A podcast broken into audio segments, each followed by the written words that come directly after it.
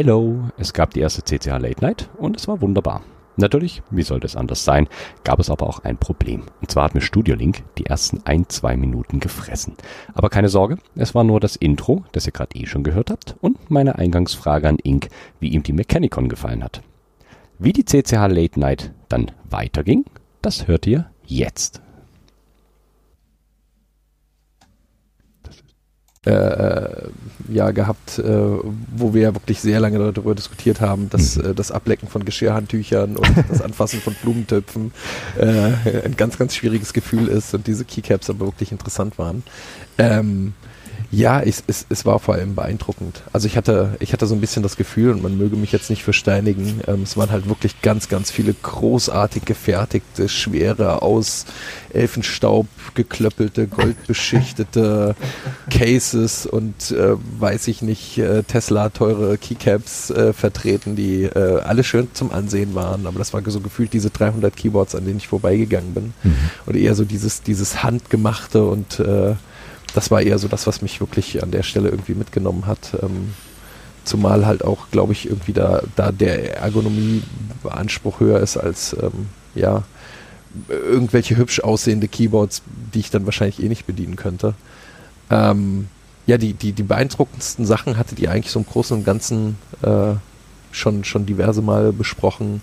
Ähm, das Beste an der, an der Mechanicon war wirklich mit den Leuten einfach wirklich ins Gespräch zu kommen und nach deren Best Practices zu fragen. Und äh, was natürlich auch nicht äh, zu vernachlässigen war, war natürlich äh, ja dieses, dieses pure Gefühl von Neid, als Frank mit diesem Keyboard-Set äh, den Canicon verlassen hat. mit einem Keyboard, wo ich erst im Nachhinein äh, begriffen habe, wie technisch abgefahren das eigentlich ist. Also es war, war auf jeden Fall ein cooles Event. Und ähm, ja, man hat lustige Leute getroffen, ähm, ja, gerne wieder. Wunderbar. Ja, das können wir auch gerne wieder machen. Also machen wir wieder groß CCH Ultras Auflauf. Das fand ich auch, wie gesagt, ich fand das echt, echt witzig, dass man da irgendwie so mit 15 Leuten, alle schwarz gekleidet, wirklich im Ultrastil dann hingelaufen ist. War ein sehr, sehr amüsante. Angesprochen worden von ganz vielen Leuten. Wie viel gibt es denn von euch eigentlich? Wer seid ihr denn? Tausende. ja. Coole Sache. Ja, aber, aber schön zu hören, dass es auch für dich komplett positiv war. Genau, ich habe, glaube ich, so wirklich negativ Stimmen habe ich eigentlich so gut wie gar nicht gehört. Es gab, glaube ich, einmal äh, hat mir jemand gesagt, dass es jemand gab, der sich so ein bisschen abgehoben hat, gemeint so, ah nee, das ist ja alles nur so, nur so 3D-Druckzeug und so und das findet er gar nicht geil und er will lieber sein 2000 Euro Keyboard haben.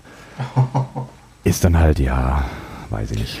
Aber da muss ich gerade sagen, das sind genau die Dinge, wo ich stehen geblieben bin. Also, äh, wie, wie heißt der nochmal? Discord Ghost, glaube ich, oder? Der Geist. Der Geist, mhm. genau, der ja. Geist. Meine Güte. Also was der einfach an abgefahrenen Dingern da, da stehen hatte. Ähm, ja. Ja, wobei ich aber. Das ist spannend. Wobei ich aber finde, dass bei ihm trotzdem noch so dieser DIY-Gedanke dahinter ist. Also ich glaube, mhm. er hat dann trotzdem noch Spaß dran, die Dinger auch selber irgendwie äh, zu einem bezahlbaren Preis zur Verfügung zu stellen. Ist ja, glaube ich, auch alles Open Source, was er da raushaut, die Klotz und Chlor und wie sie alle heißen. Ähm, und ich glaube, er hat einfach nur Spaß am Design ist dann, finde ich, trotzdem nochmal eine andere Stufe. Klar, die sehen, die sehen abgefahren aus, die Dinger. Ich finde die auch echt hübsch. Aber es ist trotzdem nicht so das Ding, von wegen, ich stelle da jetzt so ein High-Class, High-End-Keyboard für eine ganze Menge Geld hin. Hm. Ist ja nochmal was anderes, finde ich. Und ein ultra netter Typ ist er auch. Stimmt, ja. Genau, genau. Ja, cool. Nee, schön. Schön, dass es dir da auch gefallen hat. Also ich bin definitiv auch wieder dabei. Ich weiß nicht, wie sieht es bei den anderen aus?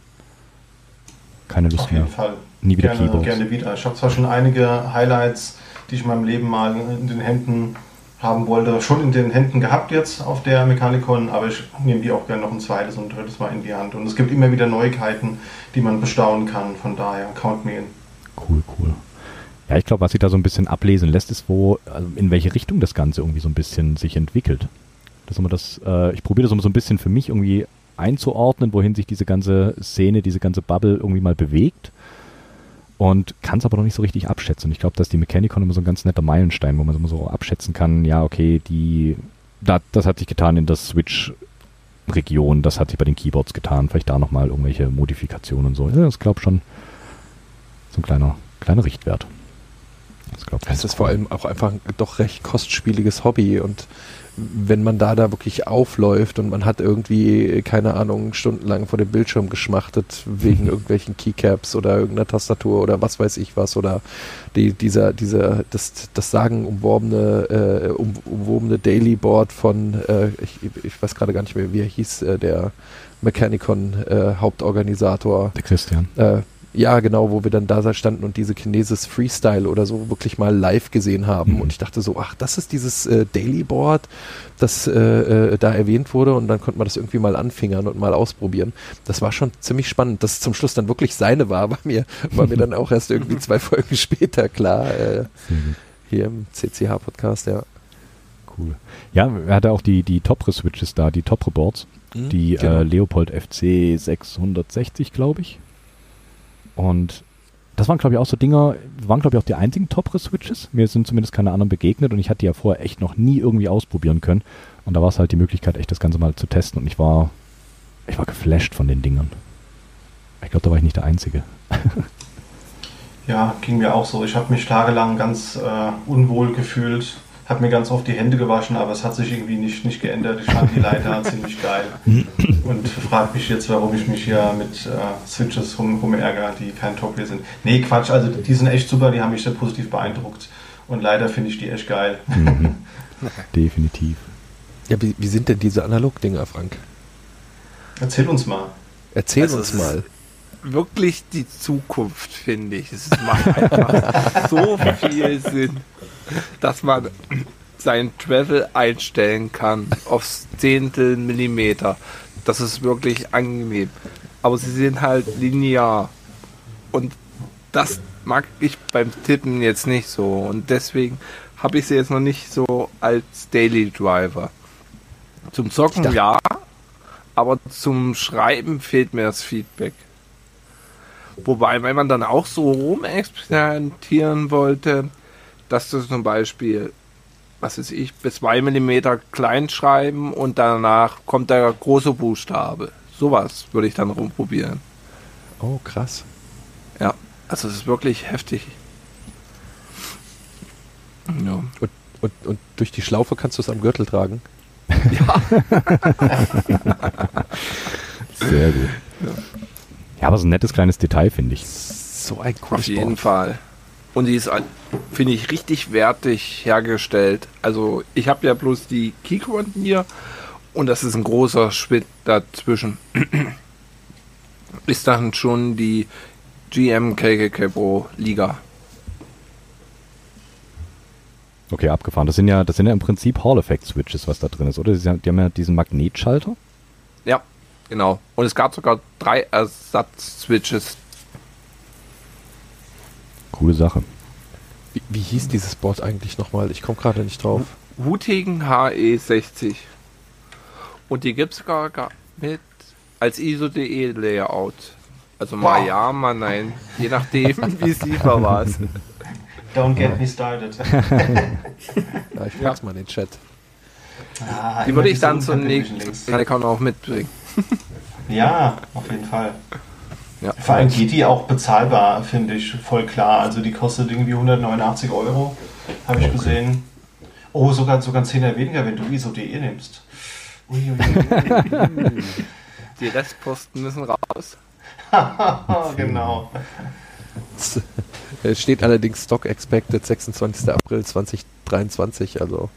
Sehe ich auch gerade. Und da ich jetzt nicht so die große Counter-Strike-Karriere nochmal anstrebe wie First Person Frank, weiß ich nicht, ob ich das in der Sammlung auch wirklich brauche. Haben wollen, klar, aber ob ich es wirklich brauche, weiß ich nicht.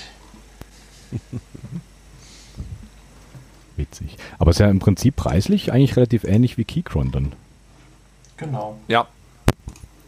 Ist ja ist ein okayer Preis eigentlich. Ja, ja. rechts, ja. Ja, ja ist es wirklich die Zukunft? Also das, das ist ja immer so was, was, was ich so ein bisschen spannend finde. Weil ich meine, irgendwie teilweise hat man so das Gefühl, es geht gar nicht mehr weiter von der Entwicklung her. Du hast halt deine mechanischen Switches, hast da linear, taktil oder halt äh, deine Clicky-Switches. Aber gut, ich meine, die Hall-Effects sind ja auch schon relativ alt. Ich weiß gar nicht, wann gab es die ersten Hall-Effect-Switches? Hat jemand die Episode gehört? ja, aber vergessen. äh, ja, aber dass das äh, dann wieder so, ein, so einen Aufwind bekommt, ist auch spannend. Ja, ich, hm, ja, hm, ja, vielleicht auch mal Geld in die Hand nehmen und ausprobieren. Coole Sache. Ja, ja. Okay, dann würde ich sagen, gucken wir mal auf die Liste, was es so alles an wunderbaren Themen gibt. Also die Wooting hatten wir jetzt schon. Ich weiß gar nicht, Frank, ich glaube, die hattest du die schon mit drauf auf der Liste? Keine Ahnung. Was ich ganz spannend finde, womit, womit ich gerne anfangen würde, weil es eine relativ, weiß ich wahrscheinlich philosophische Frage ist. Das hatte Foucault hier notiert auf unserem Pad. Ähm, die Kommunikation mit der Außenwelt über Keyboards. Das finde ich, finde ich eigentlich ziemlich, ziemlich spannend. Hast du ja, da. Mhm, gerne? Ja, die, die Frage, die mir da in letzter Zeit immer wieder über den Weg gelaufen ist, immer wenn irgendwie äh, ich Leuten begegne, wenn ich an Keyboard sitze, da ich ja mittlerweile auch mehr Ergonomie und mehr Split und mehr abgefahren und mehr weniger Tasten, äh, ist so ein bisschen die Überlegung, wie spricht man über das Hobby? Auch so mit, mit den Leuten, die da noch gar keine Berührungspunkte mit haben, die da vielleicht irgendwie Interesse dran haben. Mhm. Ähm, vor allen Dingen aber auch, wie erklärt man das, was man da vielleicht so macht, ohne als kompletter Exot äh, direkt um die Ecke zu kommen. Da würde mich einfach mal interessieren, was da so eure Erfahrungen zu sind. Also, ich habe es ja auch bei mir im Pad mit reingeschrieben, dass alles, was nicht Full Size ist, ist schon Unterschied. Also ist dann schon Szene für die meisten. Hm. Sind also so meine Erfahrungen. Man erntet natürlich in erster Linie komische Blicke oder wird auch teilweise im Nachgang nach irgendwelchen Meetings angesprochen, dass es doch irgendwie total störend war, dass da jemand irgendwie äh, getippt hat. Also man, man baut seinen Notebook auf, man äh, holt die zusätzliche Tastatur raus und macht sich irgendwie so auf zwei Metern auf dem Schreibtisch breit und fängt dann an, einfach irgendwie Steno mitzuschreiben. ähm, ja. Ja, okay, Clicky, Clicky als störend, ja, das ist was, wo ich auch echt mit mir hader. Weil ich mag Clicky und es ist aber manchmal schon schwierig, da irgendwie den, den, den, die Rücksicht im Büroalltag oder auch auf anderen Situationen zu finden. Aber auch so, wie, wie erklärt man die Ergonomie-Idee am geschicktesten? Also so als Beispiel, wenn meine Mutter fragt, warum ich mir ständig neue Tastaturen baue, dann ist so die, es fällt mir manchmal schwer zu erklären, ähm, warum man das tut. Also wo, mhm. wo da, also vor allen Dingen bei mir der, der Ergonomie-Gedanke herkommt und ich fange dann meistens an irgendwie mit dem typischen Beispiel, nimm mal deine Hände und leg sie einfach mal möglichst gemütlich vor dich auf den Tisch. Ähm, ja. Und jetzt guck dir an, welche Drehung du machen musst, wenn du dir vorstellst, da wäre jetzt eine Tastatur drunter. Mhm. Ähm, warum ist das nicht einfach so die Position von, ich halte einen Ball vor meinem Bauch fest, der sehr angenehm ist, oder die, die Position von, ich habe meine Hände ruhig auf dem Tisch liegen. Ähm ja, ich glaube einfach, der Mensch lernt durch Schmerz. ist wahrscheinlich, ja, also wahrscheinlich, ist wahrscheinlich ja. ein bisschen fies, aber ähm, ja, ich glaube, dadurch kann man es den ganz, den, also wer sich dafür interessiert, ich glaube, so kann man das ganz gut rüberbringen, weil mal so ein Tag an der Tastatur, die meisten beschweren sich danach drüber und sagen, oh, mir tun die Hände weh, mir tut das weh, mir tut der Rücken weh, alles drum und dran. Und ich glaube, über die Schiene da ranzugehen, ich glaube, dadurch kann man auf jeden Fall die Ergonomie relativ gut erklären. Das geht auch generell für Tastaturen, habe ich so gemerkt. Also in meinen vorherigen Jobs äh, war es auch so, dass ich da immer aufgefallen bin, weil ich halt eine eigene Tastatur mitgenommen habe. Also da gab es halt so typische 20-Euro-Klasse irgendeine Tastatur, aber ich sag mal, wenn du 8, 9 Stunden am, am Tag wirklich ambitioniert an der Tastatur tippen musst, dann kann das natürlich nicht der Anspruch sein, mit einer 20-Euro-Tastatur zu, zu tippen. Und dann, ich habe natürlich immer geguckt, dass ich die Tastatur ein bisschen leiser bekomme. Am Anfang habe ich dann Ohrringe drunter. Ansonsten äh, geht der Trend ja zum Zweit- und Dritt-Keyboard oder Fünft- und Sechst, wenn man einigen hier in dieser Runde zuhört. und äh, die Reisetastatur, die ich gerne ins Büro nehme, die ist halt relativ leise. Das ist hier auch äh, die, die ich mit hatte, die Ducky One 2 Mini RGB, wo ich ähm, T1 Shrimps von Duroc reingelötet habe. Und wenn jemand kommt und sagt, hier, äh, was hast du denn da für eine Tastatur und warum? Und dann sage ich einfach, naja, nehmen Sie doch mal in die Hand, tipp doch mal drei Minuten mit. Und da sind die meisten Leute dann innerhalb von den drei Minuten schon an einem Punkt, wo sie sagen, okay, ich verstehe das, die Tastatur, die hier rumliegt, die hat halt einfach null oder wenig taktiles Feedback, die liegt nicht so gut in der Hand und das fühlt sich halt einfach wertiger an und ja, damit kann man die Leute meistens begeistern. Mhm. Ja, definitiv klar durchfühlen. Selber anfassen. Keine Frage. Ja, und durch Artisans. Wenn du so einen Smogger als Escape-Knopf hast, dann hast du immer einen, einen Icebreaker, sage ich dir. Dafür brauche ich die zu oft, glaube ich. nee, ich habe kein Escape mehr. ich kann so ohne Escape leben. Äh, Long Press auf Q. Ah, okay. Auch schick. Ja, es ist, also der Ergonomie-Part äh, ist halt auch wirklich einfach äh, Schmerz. Also ähm, wenn man zu lange an der Tastatur sitzt, ich habe äh, zwischenzeitlich einen äh, Entwicklerjob gehabt, ähm, in dem äh, ein Teil der Programmierung rein grafisch passiert ist, indem man quasi ja, einzelne Funktionskomponenten mit äh, visuellen Linien verbunden hat. Und ähm, das hat halt dafür gesorgt, dass die Maus, die rechts neben der Tastatur lag, einfach unglaublich weit weg ist und halt auch wirklich ja zu, zu, zu Schmerzen in der Hand geführt hat, wenn man irgendwie so einen ganzen Tag da dran gesessen hat.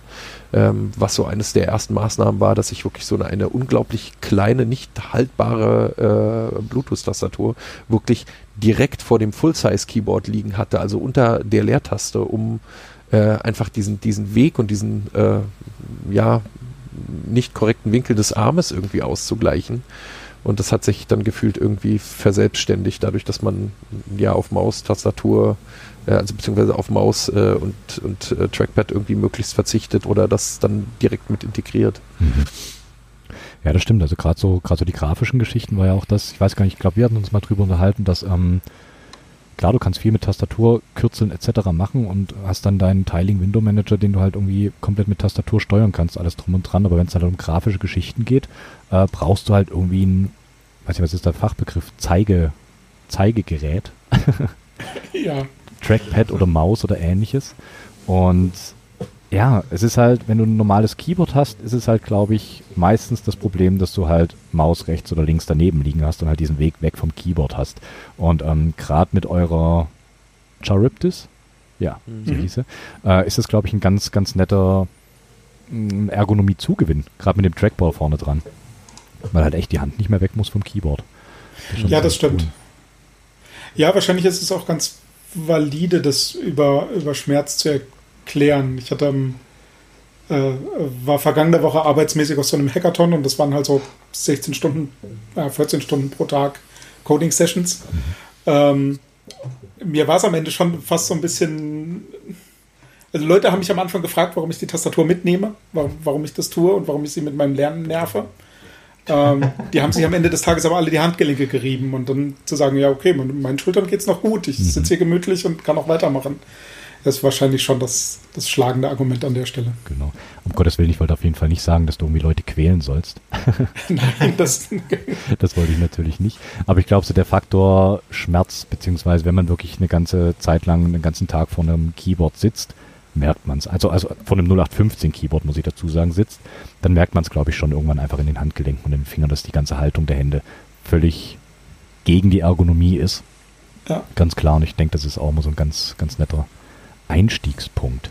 Aber ich glaube trotzdem auch, dass gerade Richtung, wir hatten es jetzt gerade im Vorgespräch von deinen Box Navies, die man ganz dezent im Hintergrund gehört hat. Ähm, ich glaube, das kann trotzdem auch ein Einstieg sein. Da waren sie wieder. ich weiß nicht, also ich habe so prinzipiell hatte ich eigentlich nie irgendwie äh, einen schlechten Einstieg.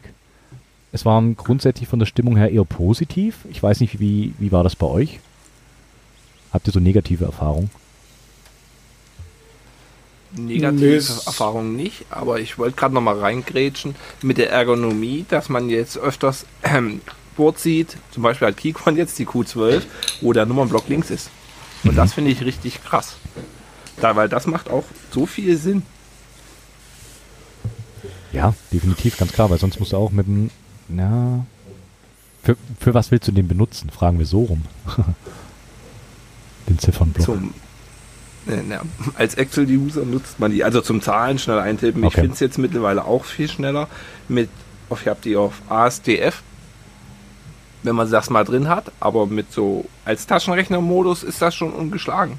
Okay, gut, klar, wenn du da mit der, mit der Rechnern quasi deinen dein Cursor-Cluster bedienst oder so, dein Excel mhm. rumspringst du da äh, mit der linken Hand an die Zahlen. Ja klar, das, das macht Sinn. Okay. Aber ich, ich habe das mal, weiß nicht, Vierteljahr, vier, fünf Monate probiert. Ich habe das nicht auf die Palette gekriegt, Zahlen mit links einzutippen. Also rechts Numpad bin ich durchaus schnell, aber links geht gar nicht. Das, das kriegt mein Hirn nicht hin. Okay. Ich muss gestehen, das Numpad ist, glaube ich, eines der ersten Dinge, die bei mir an der Tastatur wirklich, äh, ja, wegoptimiert wurden. Also alleine, dass man sich einfach Keyboards ohne Numpad gekauft hat. Ähm, weil, weil die Maus dann einfach näher an dieser Tastatur war. Mhm. Also Kollegen von mir sind hingegangen und haben irgendwann dann äh, die, die, Maus auf die linke Seite genommen, weil sie halt nicht mehr aufgrund ihrer Handgelenke äh, die mich mit rechts bedienen konnten. Aber wie, wie gesagt, über, über, diesen Part habe ich überhaupt nicht nachgedacht. Also ich bin da auch total anders reingerutscht. Ich war auf einem Event und habe ein Keyboard-Meetup gesehen und da waren komische Leute mit komischen Tastaturen und unter anderem so eine 3D gedruckte Daktyl und ich bin da weggegangen und war davon überzeugt, dass ich sowas bauen muss. ähm, weil sie einfach optisch großartig aussah und ich schon mal gesehen habe, was so eine Kinesis Advantage gekostet hat. Und ähm, habe mir dann irgendwie eine rechte Seite davon mal gedruckt auf so einem 3D-Drucker und habe die dann irgendwie einfach eineinhalb Jahre nicht gebaut, weil überhaupt keine Ahnung, wo anfangen, welche Switches und so weiter und so fort.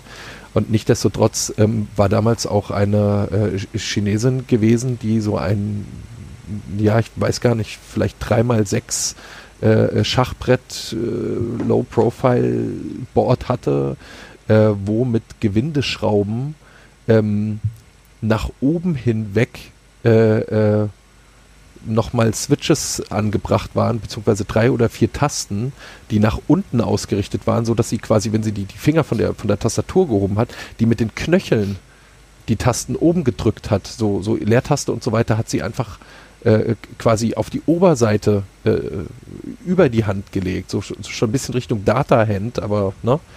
Ähm, und das, das sind so Sachen, die habe ich erst wirklich Jahre später verstanden, dass das wirklich Sinn machen kann. Also da gibt's da gibt's endlose Möglichkeiten. Also man muss es vielleicht nicht so weit treiben wie Ben Welleck mit seinem Piano-Board, irgendwie, der nur noch pro Seite irgendwie, ich glaube, sieben oder acht Tasten hat. Ähm, dafür möchte ich mir dann doch nicht zu viel irgendwie an Kombinationen irgendwie einfallen lassen, aber ja, weiß ich nicht. Ich glaube, jedes Board hat irgendwie validen Grund zu existieren. Das auf jeden Fall. Das ist keine Frage. Das sehe ich halt auch so. Also ich bin jetzt auch nicht unbedingt ein Freund von 100% Tastaturen, sondern eher kleineren, aber ja, das, was, was für einen am, am besten passt, das soll man nutzen. Ja? Ich meine, es gibt ja auch 400% Keyboards mit äh, Kanjis drauf. also auch dafür gibt es einen Markt. Von daher, why not? Definitiv. Ähm, ja, Frank hatte noch gefragt, gerade wegen der Full Size. Und ich, ja, wie, wie du es gerade auch schon gesagt hast, du liebäugelst ja auch wirklich mit einer, die auf jeden Fall einen Numblock hat. Ist rein Excel für dich da irgendwie so der, der ausschlaggebende Punkt, warum du das haben willst? Oder hat das noch anderen, einen anderen Hintergrund? Weil prinzipiell, also ich glaube, bei einer Full Size gibt es einfach Tasten, die ich nicht mal benutze. Was hat was hat's bei der Standard Full Size 104 Key oben Rollen, glaube ich? Das sind ja, ja, ja genau solche Geschichten benutzt, das benutzt man doch nicht mehr, oder? Das braucht man doch für diesen Reisub-Griff, um einen Linux-Kernel, der sich aufgehängt hat, abzuwürgen. Keine Ahnung. Wann hast du das das letzte Mal gedrückt? Als ich äh, mich für den LPI 1 2012 vorbereitet habe und das lernen musste. ja, genau. Also, Rollen brauchten wir jetzt auf Arbeit bei Excel. Und zwar, Echt? wenn man da mit den Cursor-Tasten irgendwie die Tabelle verschiebt und nicht mehr die einzelnen aktive Tabelle oder wie das heißt. Dafür ist die Rollentaste gut, aber Aha. sonst auch noch nicht. Okay. Ich hatte mal einen Einsatzzweck für die äh, zweite Enter-Taste am Numblock.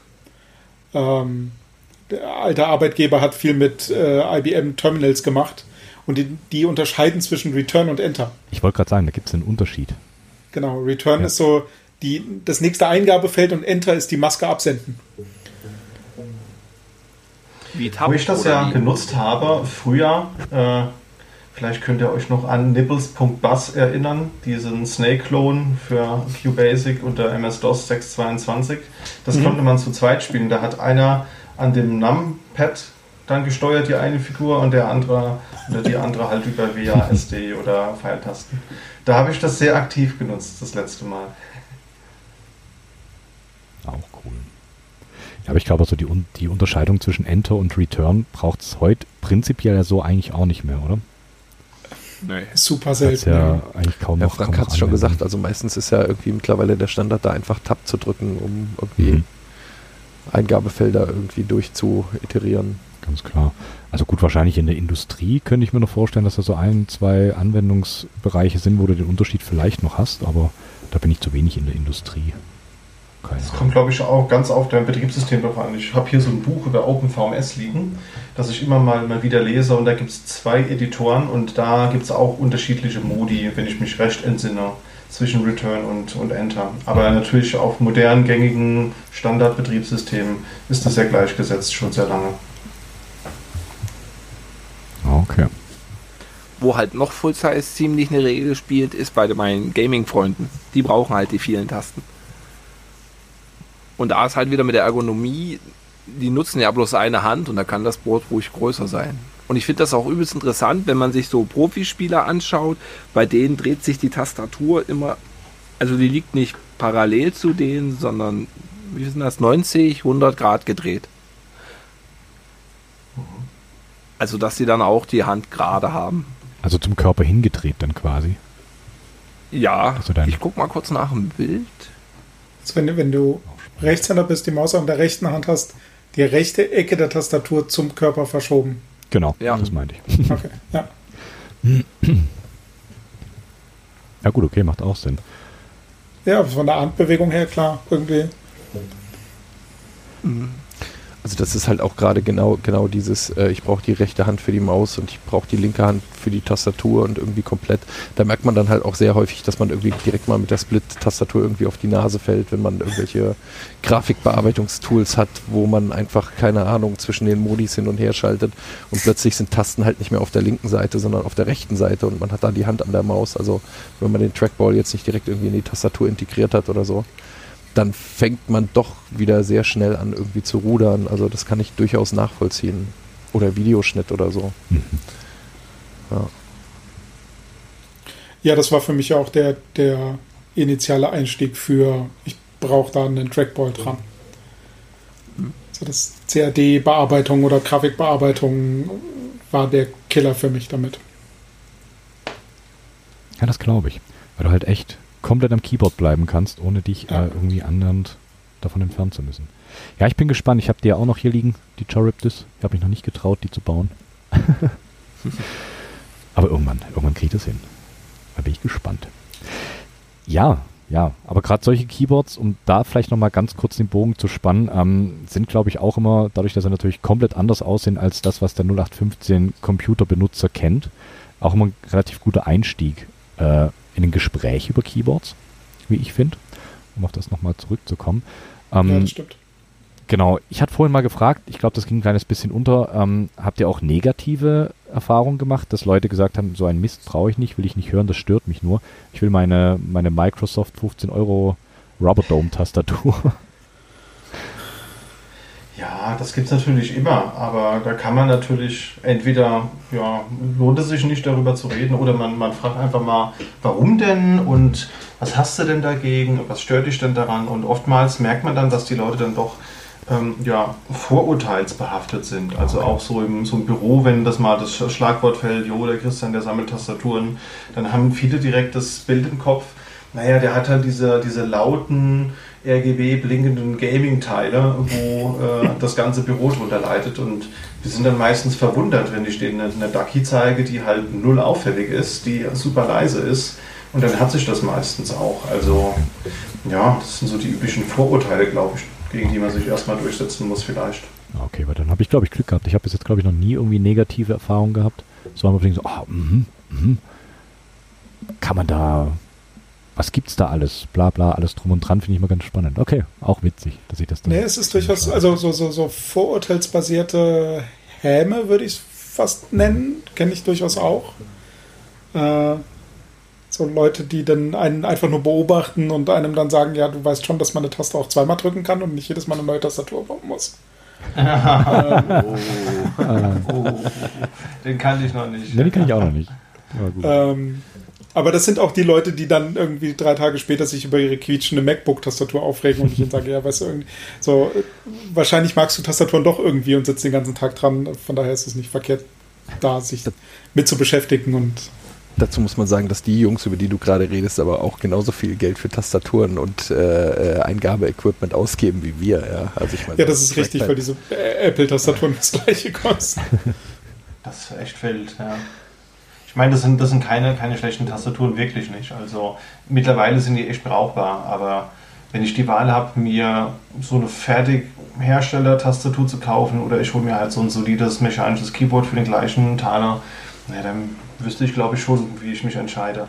Aber gut, ist natürlich auch immer Geschmackssache. Sind natürlich schick und flach. Das kann ich auch als Argument durchaus nachvollziehen.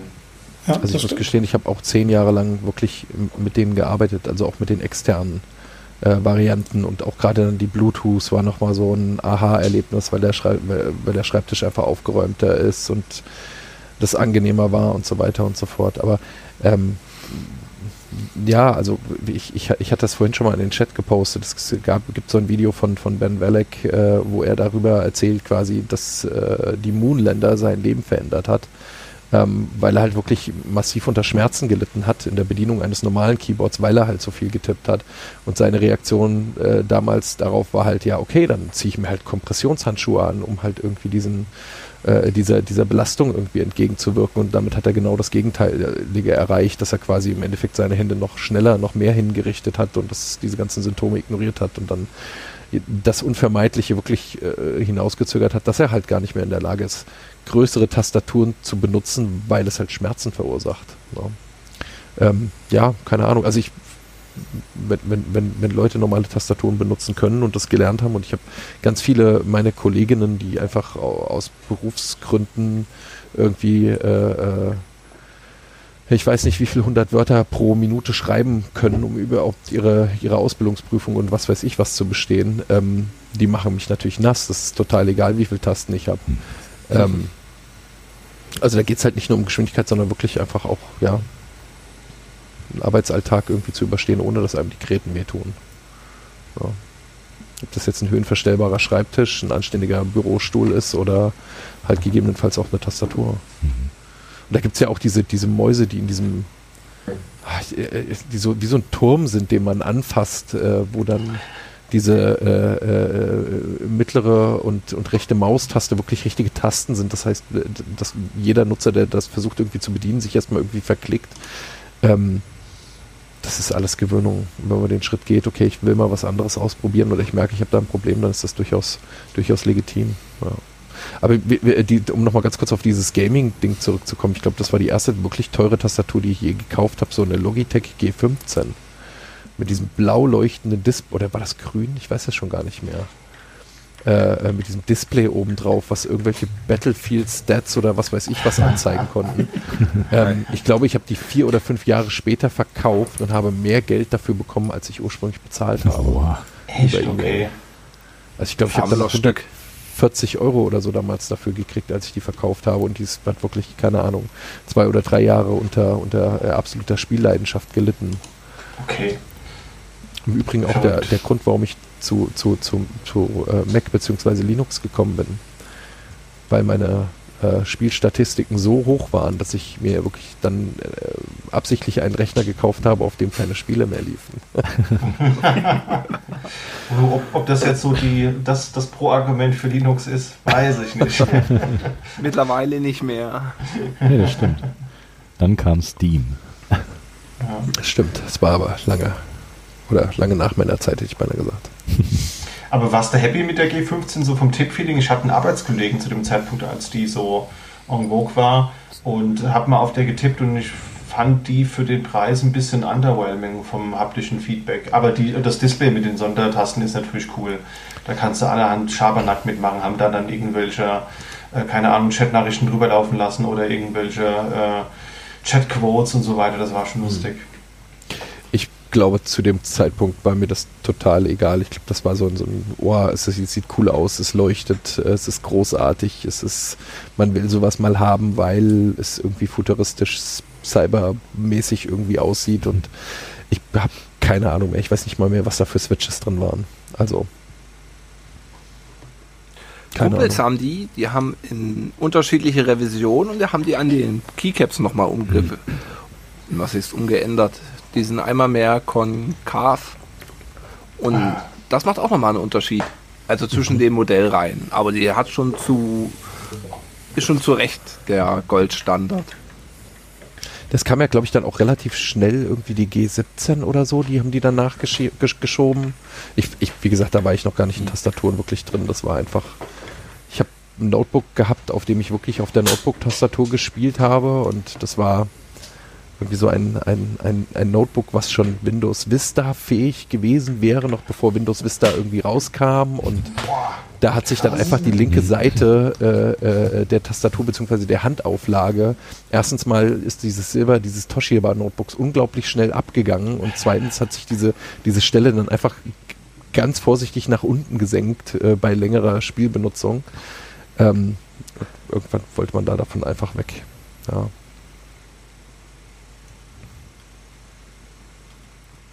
Abgefahren. Also ja. mich hat wirklich eher dieses Bauen dahin gebracht, dieses, oh, das sieht anders aus, ich will das mal ausprobieren, muss ich gestehen. Auch wenn ich Was? unterbewusst ganz viele Ergonomieschritte vorher gegangen bin, ähm, habe ich das nicht unter dem Aspekt gemacht. Was wäre denn jetzt euer Einstiegsboot? Wenn er jetzt nochmal anfangen würde mit dem Wissen von jetzt. Auf jeden Fall Ortholinear. Warum das? Weil dieses Staggered Keyboard Layout totale Grütze ist. ja, gut, okay. Ja, gut, der, der Standard-Stagger, der ist halt schon furchtbar, das stimmt. Aber würdest du es also, so richtig, richtig komplett ortholinear oder trotzdem auch so den, den Versatz in deinen, in deinen Spalten drin? Ich, ich, ähm, also dieser Versatz in den Spalten ist so, ist, ist so der Next Step. Ich glaube, um Leuten einfach ähm, äh, äh, zu zeigen, ähm, äh, guckt mal da draußen, äh, da gibt es irgendwie so dieses Staggered äh, oder diese, warum sieht eine Tastatur aus, wie eine Tastatur aussieht. Das kommt noch von den mechanischen Schreibmaschinen, weil da irgendwie Gestänge dahinter war und damit das bedienbar ist und was weiß ich was. Und das macht gar keinen Sinn. Ich meine, wenn ihr den Finger hoch runter bewegt, dann macht er ja auch irgendwie nicht äh, eine komische äh, links oben nach rechts unten Bewegung. Ähm, ich, ich, ich, ich glaube, das wäre wirklich so der erste Step und ähm, äh, ähm, vom Tastaturlayout erst gar nicht angefangen. Also warum das QWERTY ist. Also ich benutze das heute noch aufgrund dessen, dass ich das irgendwann mal gelernt habe.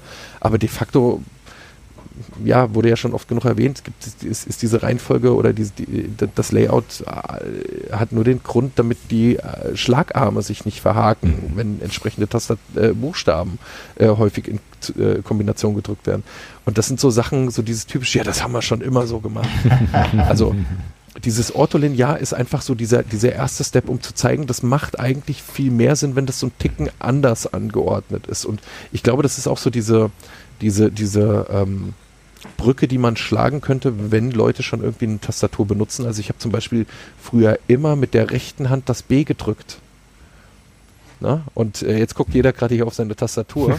ähm, wenn ich in einem Split, in einem Split-Keyboard geht das mit der rechten Hand halt irgendwie nicht mehr, weil das B ist auf der linken Tastatur und die linke Tastatur ist irgendwie 30 Zentimeter weiter weg. Und das ja, mit einem reinen ortholinearen Board, wo, was so aus einem Stück ist, ist äh, erstens sind die Kosten nicht so hoch, so ein Ding selber zu bauen oder anzuschaffen, weil man hat nur eine PCB, man braucht nur einen Controller. Ähm, das ist so ein bisschen alles übersichtlicher und äh, äh, selbst Fehlverhalten in wie, wie tippe ich, ist noch relativ einfach, glaube ich, auszugleichen an der Stelle. Ja, das wäre so mein, mein Ding. Ich weiß nicht. Frank, was wäre dein Einstiegssport, wenn du jetzt jemandem sagen würdest, hier, da? Wooting. Ja. nee, ich würde auf jeden Fall sagen Hotswap und mit offener Firmware, weil die offene Firmware ein so viel Möglichkeiten eröffnet. Das mhm. hast du ja gerade schon gesagt mit dem Layout. Und das fehlt mir halt bei der Keyquan. dass ich da nicht die Bildtasten ändern kann. Und so ja. Kleinigkeiten. Man kann es ja im System machen, aber das ist dann immer, wenn man mehrere Systeme hat, nicht der goldene Weg. Und Hotspot, damit man die Switches wirklich ausprobieren kann, weil ich habe da jetzt drei Sorten und die ja vierte ist jetzt, wo ich wirklich zufrieden bin. Okay. Ja. Und dann kann man ja, gut. Und Keycaps ist ja nochmal ein anderes Thema, was ich gar nicht aufmachen will als Anfänger. Ja. Aber geht das jetzt bitte? Ich, ich würde gar nicht so viel anders machen, glaube ich. Also wenn ich mal so überlege, alle Tastaturen, die ich jetzt angeschafft habe, seit ich äh, mich damit beschäftige, ich glaube, eine habe ich verkauft, die anderen habe ich alle noch. Also meine erste war so ein Das Keyboards Professional S, das habe ich immer noch, das habe ich gerade einem Kumpel geliehen, äh, um den für das Hobby anzufixen. Der sagte nämlich auch, ach, so eine 10-Euro-Tastatur tut's. Und jetzt hat er die. Und ich habe so gemeint, ey komm, ich leite die für, für zwei, drei Wochen. Was soll ich euch sagen? Die habe ich jetzt seit einem halben Jahr, habe ich die nicht mehr gesehen. und die einzige, die ich verkauft habe, wieder, das waren das Keyboard for Professional oder so. Da war ich irgendwie mit der Verarbeitungsqualität nicht happy und alles andere passt. Benutze ich auch immer noch, aber ab und zu mal, mal wieder. Worauf ich jetzt Wert legen würde, und da hat Frank absolut recht, Hotspot, ganz wichtig. Ich habe zwei Tastaturen komplett entlötet, weil ich andere Switches drauf haben wollte. Ist okay, kann man, kann man machen. Aber ähm, wenn man sich überlegt, das Hobby vielleicht tiefer einzusteigen, dann kommt man um Hotspot eigentlich nicht drum herum, weil man hat keinen Bock, immer wenn man jetzt dann doch den, den Endgame-Switch äh, gefunden hat oder es, es glaubt, dann wieder zu entlöten, das ist halt einfach nur super nervig und irgendwann machst du dir das äh, PCB kaputt, weil du doch nicht so gut löten kannst. Das ist ein Thema. Plus, ich würde gucken, immer USB-C zu haben. Also bei Fertig-Keyboards auch so ein Budget-Keyboard, dass man sich vielleicht irgendwo mal günstig zum Einstieg schießt. Lieber den Fünfer mehr drauflegen, damit man USB-C als Interface hat und nicht Micro-USB oder, so oder sowas. Das ist dann immer blöd, weil dann hast du kein passendes Kabel, äh, wenn, das, wenn du sie gerade mal in den Rucksack geschmissen hast. Aber ansonsten, ja, verschiedene Dinge ausprobiert. Ich würde das wieder so machen. Why not? Weil gerade die Frage aufkam, also bei Keyquan gibt es die besseren Modellen, diese Q-Modelle, die haben alle QMK Support und da geht es bei 110 Dollar los. Ja, das ist ja völlig, völlig erschwinglich eigentlich. Mhm. Ja, die K nicht auch, QMK? Also die, die, die Q ist ja hier so die, die, die Alu-Serie, die so ein bisschen GMMK Pro-mäßig ist. Ich dachte, die K-Modelle hätten auch QMK oder, oder war das hier die andere? Wie heißt sie nochmal? Ich vergesse immer den Namen. Die V? Nee, die V, es gibt genau, K6 v, Pro. Also mit den Nummern, da blickt man bei Keychron echt nicht mehr durch. Das ist mir, die sind zu krass. Ja, die bringen ja. gefühlt aber auch jeden Monat einfach ein neues Keyboard raus. Das stimmt. QMK und VIA Support war es bei der Q und bei der V-Serie. Die K-Serie nicht, die, das ist so die, die Low-Budget-Serie. Aber die Q und die Vs, da gibt es das. Wie ist da mittlerweile der QMK Support? Also ich, äh, wir hatten, wir hatten eine bei uns im äh, Hackspace, der äh, sich so eine QMK mit, äh, Quatsch, eine Keychron mit QMK irgendwie gekauft hat und äh, da stand irgendwie dickfett drauf, wird supported, aber er hat die Tastatur erhalten und es war einfach das noch nicht veröffentlicht. Also ähm, Ach, das hat dann irgendwie noch ewig gedauert, bis das dann auch wirklich irgendwie funktioniert hat muss zugeben, ich kann es gar nicht sagen. Ich habe hier so eine, so eine V8 auf dem Tisch liegen. Die habe ich neulich mal wo gewonnen. Könnt ihr euch das vorstellen? und, und, die ist echt äh, supi. Das Einzige, was, was halt mich ein bisschen stört, ist, es gibt einen Hauptbutton, aber es gibt keinen Ende-Button. Und den brauche ich halt häufig, wenn ich in der IDE irgendwie ans Zeilenende äh, springen will.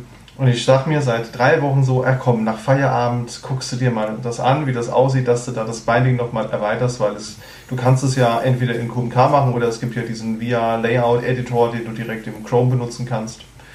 Und was soll ich euch sagen? Ich habe es nicht ausprobiert. Also es hat mich bisher nicht hart genug genervt, dass ich es mir mal angeschaut habe.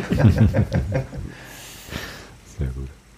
Ähm, ganz kurz noch, äh, Ink, du meintest das B hast du immer mit der rechten Hand gedrückt und ist auf deiner Split auf äh, links, richtig? Mhm. Guck dir ja. mal das Alice, Alice äh, Layout an. Weil da hast du nämlich zwei Bs. Die kannst du mit links und rechts bedienen. Ach, das ist ja wild. Das sehe ich ja jetzt erst. Das ist mir noch nie aufgefallen. Und ich liebäugel auch mit so einer Alice. Das ist ja spannend. Ja, das ist schon cool. Ich hätte die. Stand nicht eine sogar bei der Mechanicon rum? Gerade mhm. äh, von diesen Keychron Alice Geschichten? Ja. Ich habe irgendeine habe ich ausprobiert. Also ist schon, ist schon ganz cool. Aber so dieses äh, Monoblock-Split ist halt immer so eine Geschichte, weil ja, eigentlich willst du die Split ja wirklich komplett auch gesplittet haben, so dass du dir die ja. hinschrauben kannst oder hinstellen kannst, wie du willst. Deswegen bin ich da mal so ein bisschen kritisch. Ähm, ja, Anfängerboard ist, ist immer so eine, so eine Geschichte. Also ich muss sagen, Christian, weil du meinst, von wegen, ah ja, dann willst du dann doch nochmal einen anderen Switch ausprobieren ähm, und willst dann nicht alles entlöten. Ich mach's so, ich habe bis jetzt, glaube ich, wenn man die äh, Makropads nicht mitzählt, glaube ich, kein einziges Keyboard mit Hotswap. Und ich baue mir jedes Mal, wenn ich neue Switches finde, ein neues Keyboard. mhm. ähm, kann, man schon, kann man schon so machen. ja, es, es, sind ja nicht diese zweieinhalbtausend Euro Keyboards, von daher, da bin ich ganz froh. Ähm, aber ist irgendwie so ein kleiner Spleen, ich weiß nicht warum. Ich habe dann ähm, Switches auf einem Board und die sollen dann da auch bleiben. Aber das ist, das ist persönliche Präferenz. Das hat, das hat ja auch was Künstlerisches. Also ich meine, das impliziert ja, dass so ein, so ein abgeschlossenes Tastaturprojekt für dich ja auch irgendwie ein Werk darstellt, das dann nicht mehr angepackt wird. Das ist ja eigentlich auch ganz, auch. ganz nett. Ne? Ich stelle mir gerade die Frage nochmal, um ganz kurz auf das Argument, ja. Mhm. ja. Um kurz nochmal auf das äh, Alice-Layout zurückzukommen. Äh, wenn da zwei Bs sind, das macht doch dann das Thema Group Buys noch viel komplizierter und äh, Keycaps kaufen. Oder gibt es Sets, wo zwei Bs drin sind? Gibt's, aber auch wieder ähnlich dem ISO.de. Ja, okay. I ähm, see. Ah, also ich habe mich mit dem Alice noch nicht so wirklich so tief beschäftigt, aber die meisten Group Buys haben dann ähm, ein zweites B in welchem Kit mit drin. Mhm. Also es gibt es definitiv. Es gibt glaube ich sogar häufiger als ISO.de. Das ist ja frech. Ja, ja. Aber das ist doch auch wieder so typisch, das ist doch so bezeichnend für, also wir könnten das jetzt richtig lernen oder wir machen einfach ein zweites B auf die Tastatur. Ja, Gibt es denn beim B ein richtig? Ich meine, der Abstand ist doch von beiden Seiten gleich, oder? Das, das ist, glaube ich, auch der Punkt, warum das B da äh, doppelt vorhanden ist. Weil der Split ist ja zwischen G und H. Und da ist ja auch das, wo, ähm, wo der Stagger im Prinzip, zumindest in den zwei unteren Reihen, nach links und nach rechts wegläuft. Das heißt, das B ist da irgendwie so voll in der Mitte drin und gehört dann halt weder zu rechts noch nach links. Ja, stimmt. Das ist, ich gucke gerade auf einen, das ist echt in der Mitte, wohingegen das Z so leicht nach rechts versetzt mhm. ist, aber das B ist genau mittig unten drunter. Ja. Aber bei Hotswap kann man noch einführen, dass man dann unter, mit den kleinen Fingern leichtere Tasten machen kann. Stimmt. Ja, verschiedene Switches auf einem Keyboard. Benutzt ja. Mhm. ihr? Macht ihr? Ich habe es mal angeguckt, aber mich bringt das komplett aus dem, aus dem Tritt. Also wenn, dann muss das alles eine Stärke sein. Ähm, weil ansonsten bin, also das bringt mich dann komplett durch, durcheinander. Deswegen äh, alles 150 Gramm oder alles 68 Gramm. Ich habe die Pfeiltasten clicky und der Rest ist taktil. Okay. Ich dachte gerade, die Pfeiltasten will man möglichst linear und leicht und schnell auslösend. Nee, so klack, klack, klack, klack, klack. AWSD will man leicht und schnell auslösend haben. Ah, ja, stimmt, stimmt, stimmt, sorry. Was uns zum nächsten äh, äh, bringt, äh, äh Buchstaben löschen oder Wort löschen? das ist ein gutes, äh, eine gute Frage. Ich habe mich auf der Mechanicon mit dem Tischnachbarn unterhalten, der mit diesen 18 Gramm Switches. Mhm. Und äh, der, der, meinte auch, ja, ähm, auf seinen Tastaturlayouts ist es immer so, dass das Standard Backspace ein Control Backspace ist. Okay. Ähm, was ich schon einen sehr abgefahrenen Ansatz finde. Aber ich es noch nicht geschafft habe, es mal zu implementieren und mal auszuprobieren. Aber so beim Coden mache ich das ständig. Also Control, Pfeiltasten, Control, Wort löschen, Control, Shift. Es sind eigentlich so die. Eigentlich ist bei jedem Movement oder Backspace immer ein Control dabei. Vor allem je schneller man tippt, desto mehr korrekte Buchstaben sind zwischen äh, mir und meinem Fehler.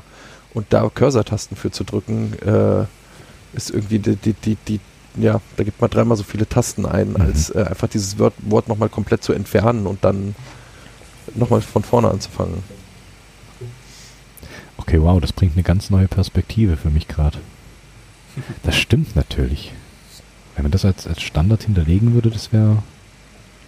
Wow. Das probiere ich aus. Das ist cool. Die Frage ist, ob man QMK dann dazu bekommt, dass wenn man Control Backspace drückt, das ein normales Backspace ist.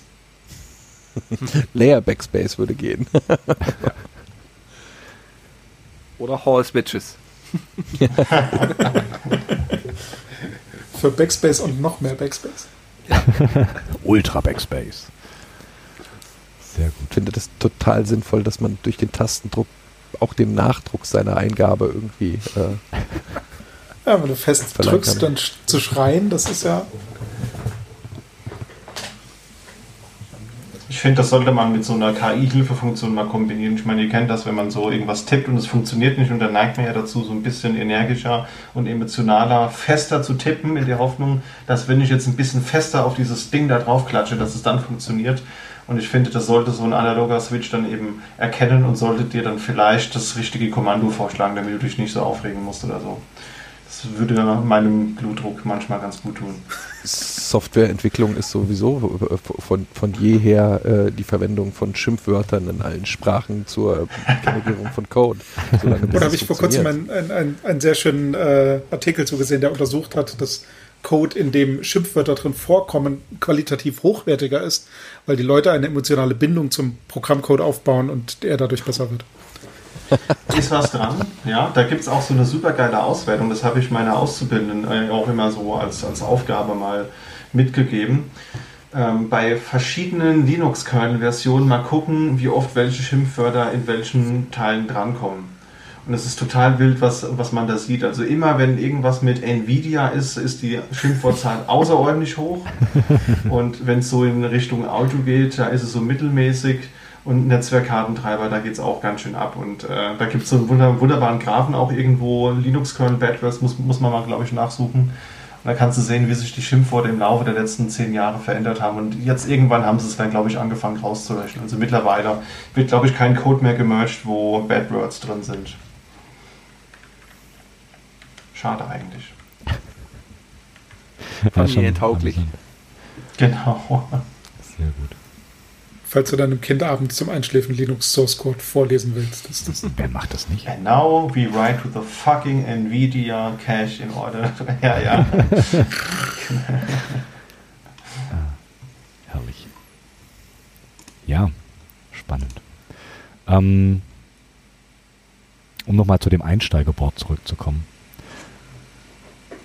ja, ich, ich, ich schließe den Kreis nochmal, ich muss aber so ein bisschen überlegen.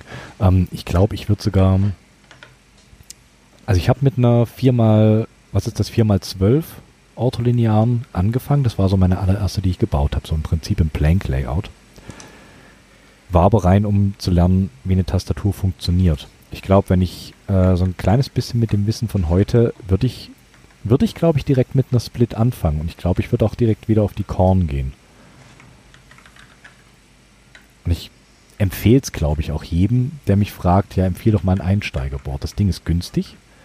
Das kannst du dir für, wenn du Switches alles drum und dran nehmen, kriegst du das für 60, 70 Euro gebaut.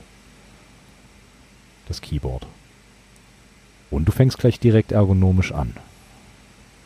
Ich glaube, ich kann die Korn als Einsteigerboard relativ gut empfehlen.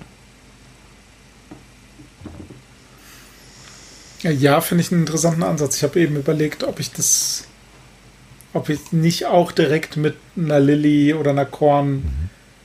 Einsteigen würde als Split. Also man, man, man lernt sie einfach schnell. Also die ist, die ist klein, die ist handlich, die kriegst du überall mit hin. Du kannst darauf, ähm, du musst nicht mal Blank Keycaps benutzen. Du kannst dir da ganz normale MX-Switches drauflöten und haust dir da ein Tastenset drauf mit äh, Beschriftung.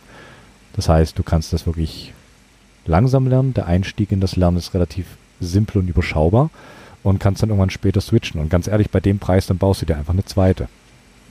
Irgendwann. wenn du da auf Low Profile gehen willst oder ähnlichem oder wenn du da meinetwegen auch RGB drin haben willst oder so. Aber ich glaube, ich würde auf die gehen und du hast gerade genug Tasten, um alles Mögliche abzudecken, was du so für den normalen Alltag brauchst. Du hast ein paar Sonderzeichen, du hast deine normalen Alphas drauf, Du kannst dir deinen Zahlenlayer mit drauflegen. Also ich glaube, das ist schon so die Schnittstelle zwischen, keine Ahnung, so 60, 65 Prozent Full Size irgendwas und den ganzen Hardcore 3D äh, sculpted irgendwas Keyboards wie eure, äh, wie die Dactyl Manoform oder ähnliches. Oder die Charybdis. Das ist, glaube ich, so, so der nette Zwischenschritt, den man vielleicht direkt gehen könnte, um dann äh, doch schon ein Stück Ergonomie mit drin zu haben. Ich glaube, ich würde die Korn als Einsteigerboard empfehlen. Ja, das, die, die, die Korn hat natürlich nicht ohne Grund so eine Fanbase. Also ähm, alleine die, die abgesetzte Pinky-Reihe, mhm. äh, die einfach nochmal so, so ein Stückchen weiter unten liegt, ähm, die macht unglaublich viel aus. Ähm, auch einfach in der Bedienung, weil der kleine Finger nun halt mal kleiner ist. Ja, genau. stimmt. Ja, und man hat die Escape-Tasten, Tab-Shift nochmal als extra. Das ist bei der Fifi bei mir schon die Layer-Belegung, was dann auch schon wieder Leute abschreckt. Die ist 3x5, gell? Deine, ja. die Fifi. Ja genau, aber die Korn, die kannst du auf 3x6 haben, das stimmt. Hm. Ja. ja. Und noch ja. zum Thema Low Profile. Es gibt bei splitkeyboard.com von Gesu die Low Profile Switches mit MX-Aufnahmen. Da habe ich welche da, die sind qualitativmäßig ziemlich durchwachsen. Das waren noch Prototypen, aber die sind halt nicht ganz halb so groß wie normale MX-Switches. Mhm. Aber dafür den. Aber das den ist dann auch nur interessant für die Keycaps, dass du da einfach eine größere, breitere Keycap-Auswahl drauf machen kannst, richtig? Ja, auf jeden Fall. Hm. Aber auch cool, weil ich meine, ja, das Auge hackt halt mit. das war, glaube ich, auch so, ich glaube, das war auch so ein, einer der Kanäle, wie ich in dieses Hobby reingekommen bin. Weil du hängst dann halt auf Reddit rum und siehst dann so, oh, die ist aber hübsch. Ähm, ja, und dann siehst du halt so, noch eine nette Tastatur, noch eine nette Tastatur. Und dann kommst du erst so so ein kleines bisschen weiter und denkst, ah ja, okay, was steckt da noch so dahinter, was kannst du noch rausholen und so. Weil ja, so Keycaps sind schon wichtig, definitiv. Aber das schreckt auch schnell ab. Du meinst Cool also, Kids? keine Ahnung. Ja. Ja. also es gibt diese, dieses, ich weiß nicht, äh, GMK Star Wars Special Boba Fett Ding. Ich habe das auch auf der Mechanicon gesehen und dass ich ja nicht in die Tastatur gesabbert habe, war halt wirklich alles, weil einfach dieses Farbschema und das Board, das war einfach so großartig, aber also 150 Euro für Keycaps, die fallen mir nicht aus dem Ärmel. Also dafür gucke ich einfach wirklich, ich gucke da nicht drauf. Ich kaufe meistens immer irgendwelchen armen Schluckern auf Ebay Kleinanzeigen irgendwelche Kanjis oder Runen oder was weiß ich was ab, irgendwas, was kryptisch keinen Sinn macht, ähm, wo sonst keiner drauf abfährt. Ja. Dann wirst du nicht wissen, auf was für SA Pokémon Keycaps ich seit zweieinhalb Jahren warte. Sie sollen jetzt kommen dieses Quartal. Äh, da schäme ich mich auch jedes Mal immer wieder. Aber das war, da hat leider Verstand und Hirn haben, haben ausgeschaltet. Wie war das Bilder? Sonst ist es nicht passiert. Jo, gerade nicht in Englisch hin. Pexoid didn't happen. SA ja, genau. Link kommt im Chat gibt es bei Mac Supply und ich habe den Typ jetzt viermal per E-Mail und fünfmal äh, per Discord angeschrieben, dass ich eine neue Adresse habe, damit die auch ja wirklich ankommen. Ich habe echt berechtigte Zweifel, dass ich das jemals kriege. Ja, die da sind's.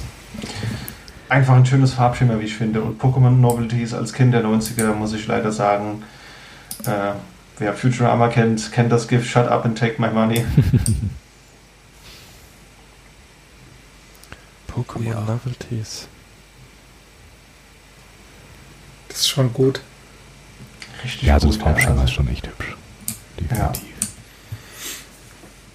Ah, ja. Nur was für Switches nehme ich dafür dann? Das ist so die nächste Frage. Aber ich habe ja erst zweieinhalb Jahre Zeit gehabt, darüber nachzudenken und habe bestimmt noch ein paar Monate nochmal darüber nachzudenken. Äh, von daher. Also man, man denkt so, ah ja, ich habe jetzt Zeit, kann ich drüber nachdenken, was für Switches ich nehme und dann auf einmal kommt ein Paket und denkst so, oh, ja, da war doch was. Ich, ich weiß nicht, wie es euch gegangen ist. Ähm, das wäre ja auch, die Mechanicon wäre ja wirklich die Option gewesen, mal, weiß ich nicht, alle möglichen Switches wirklich auszuprobieren, aber ich hatte so überhaupt keine Chance, mich da auch nur ansatzweise drauf zu konzentrieren. Also dieses, welche Switches sind da drin verbaut, das war mir, das war mir fast total egal. Also ich habe ganz oft häufig gesehen, ah, okay, die haben auch hier irgendwie Boba U4T verbaut und ja, okay, hm, also stehen da wirklich viele drauf und so weiter und so fort. Aber so, dass ich da wirklich irgendwas ausprobiert hätte, also mal abgesehen jetzt vielleicht von den, von den Topres-Switches oder so, ähm, ich, das ist so, ja, also ich habe keine Gelegenheit gehabt, mich da mal irgendwie vor Ort reinzunörden, um mal zu gucken, so was, was gibt es denn noch für coole Sachen. Hm, also ich habe schon den ein oder anderen Switch ausprobieren können, den ich mal ausprobieren wollte. Ähm, so Gatoran, äh, Gatoran Oil Kings zum Beispiel mal komplett auf einem Board zu haben, war schon re relativ, relativ cool. Weil Was wenn machen die, die aus? Ähm, also wie der Name schon sagt, Oil King, die sind, also ich glaube, die, die, das Looping, was die von Haus aus haben, ist relativ enorm. also, also wirklich sehr, sehr, sehr gut geloopt und dementsprechend auch echt smooth. Und die sind relativ leise und echt gut leichtgängig. Sind, glaube ich, lineare, wenn ich es richtig im Kopf habe. Mhm. Ich habe davon nur einen, einen hier zum Testen mal gehabt oder habe ihn noch hier im, im Switch-Tester, aber das sind halt immer nur so Einzelteile. Und ähm, das kannst du nicht wirklich auf ein komplettes Board irgendwie reflektieren und sagen, so würde sich das dann anfühlen. Das ist immer so ein bisschen schwierig. Die konnte ich da ausprobieren. Ähm, dann hat es mich aber so ein kleines bisschen gestört, weil viele doch nicht mal die Switches draufstehen hatten, die sie in den Boards verbaut haben. Du hast, ah, ja. du hast ganz, ganz oft gesehen, ah, hier das Keycap-Set und das Keyboard und keine Ahnung, was für ein Mikrocontroller ich habe hab ich da reingelötet, alles drum und dran. Und dann fehlen dir aber die Switches, wo du denkst so, hm, ja, Mist. Das Wichtigste eigentlich, ne? Ja, Man eigentlich schon. Ganz klar. Aber so ein, zwei Switches konnte ich auf jeden Fall ausprobieren. Das war, ich konnte mich da schon drauf einlassen, war dann allerdings, ähm, wo es mir dann gefehlt hat, war so äh, die Boards an sich ein bisschen näher zu betrachten. Also ich habe meinen Fokus eher so auf die Switches gelegt und nicht auf die Keyboards im Großen und Ganzen. Das fand ich im Nachhinein so ein bisschen schade. Weil gerade so dieses äh, unfassbar schwere Stahlmonster, was da rumlag, hätte ich gerne noch ein bisschen, ein bisschen mehr befingert, weil das war, das sah sehr interessant aus. Genau. Ich, ich habe drüber nachgedacht, ob ich beim nächsten Mal ein ein USB-Gerät, ein leichtes mitnehmen, irgendein Tablet mit einem USB-Schnupsi dran, um die Keyboards auch mal in Live zu testen oder so. Mhm. Ja. Weil selbst ein Keyboard mit einem oder einen Switch auf einem ganzen Board zu haben, ist die eine Sache, aber das mal wirklich zu testen und Auslösepunkt zu sehen und die Reaktionsart zu sehen, das ist schon nochmal eine Nummer extra oben drauf, glaube ich. Muss mal gucken, ob das, ob man da irgendwas transportableres findet, als ein Notebook dann von Tisch zu Tisch zu schleppen. Mhm. Ja, ja, und nimmst halt ein kleines Notebook. Muss ja jetzt hier kein, äh, keine 17 Zoll Mobile Workstation sein, so ein kleines alles Notebook, Netbook oder was man vielleicht so irgendwo noch auftreiben kann. Das war auf jeden Fall gut. Ich war am über, überlegen, ob ich das Notebook überhaupt mitnehmen soll. Aber äh, als ich dann gesehen habe, man kann da die Buckling Spring Keyboards ausprobieren, muss ich sagen, es war gut, dass ich das getan habe, weil so konnte ich das mal authentisch sehen, wie gut oder schlecht man wirklich auf so einer Tastatur tippt. Frank, hattest du nicht bei Keep Supply irgendwie das, die, die Keyboards ausprobiert, die da an diesem iPad hingen? Und die Jungs haben sich gewundert, wo die Musik herkommt? Ja, sie hatten auf ihrem Knopf die Lautstärke. Ah. Und dann hat jeder dran rumgedreht und dann wurde es halt immer laut. Vor allem hatten sie irgendwie nicht nur ein Keyboard, sondern auch noch ein Makropad via Bluetooth oder so daran und sie mussten halt irgendwie mehrere Eingabegeräte haben das Audio da gesteuert. Das war halt großartig. Ja. Schwierig. Ach, sehr gut. Und du hattest ja auch am Anfang die zwei, die da da saßen, die da die ganze Palette mit, ich weiß nicht, hunderte verschiedene Switches haben. Da habe ich auch mal so durchgedrückt, aber es fehlt halt wirklich die Ruhe und dass man sich mal ja. so drauf konzentrieren kann, weil ja die Unterschiede doch ziemlich gering sind. Ja, das muss man einfach mal dann auf der heimischen Tastatur mal ausprobieren. Oder einfach sich mal in kleinerer Runde treffen. Also wir hatten hm. Ähm, ein paar Wochen vorher hatten wir im Hackspace in Darmstadt so ein Mini-Keyboards-Meetup, so auch als Vorbereitung für die Mechanikon und das war gut. Da haben zwei, drei Leute ihre Tastaturen mal mitgenommen und auf den Tisch geschmissen. Da konntest du dir das mal nehmen für 10 Minuten, Viertelstunde konntest darauf tippen, äh, auch an deinem Rechner und das war sehr wertvoll, das mal dann in etwas privaterer Atmosphäre auszuprobieren. Da habe ich zum Beispiel auch gemerkt, dass ich den Boba ähm, U4T mal ausprobieren wollte. Es gab, glaube ich, noch irgendeinen Nachfolger davon, der noch ein bisschen mehr Thocky klingen soll, weil diese Keycon V8, die ich hier habe, die, ich finde, die hat rein vom vom Gehäusebau her hat die eine gute Option, zu einem richtigen Zocky-Keyboard zu werden. Also ich glaube, man hört es nicht so richtig, aber man hört schon, dass der Klang doch sehr soppy klingt. Und ich glaube, wenn ich da auch einen, einen, richtigen Switch drin habe, der das nochmal ein bisschen besser wiedergibt, dann glaube ich, kann das ein sehr, sehr schöner Klang werden, der, den ich in diese Tastatur entlocken könnte.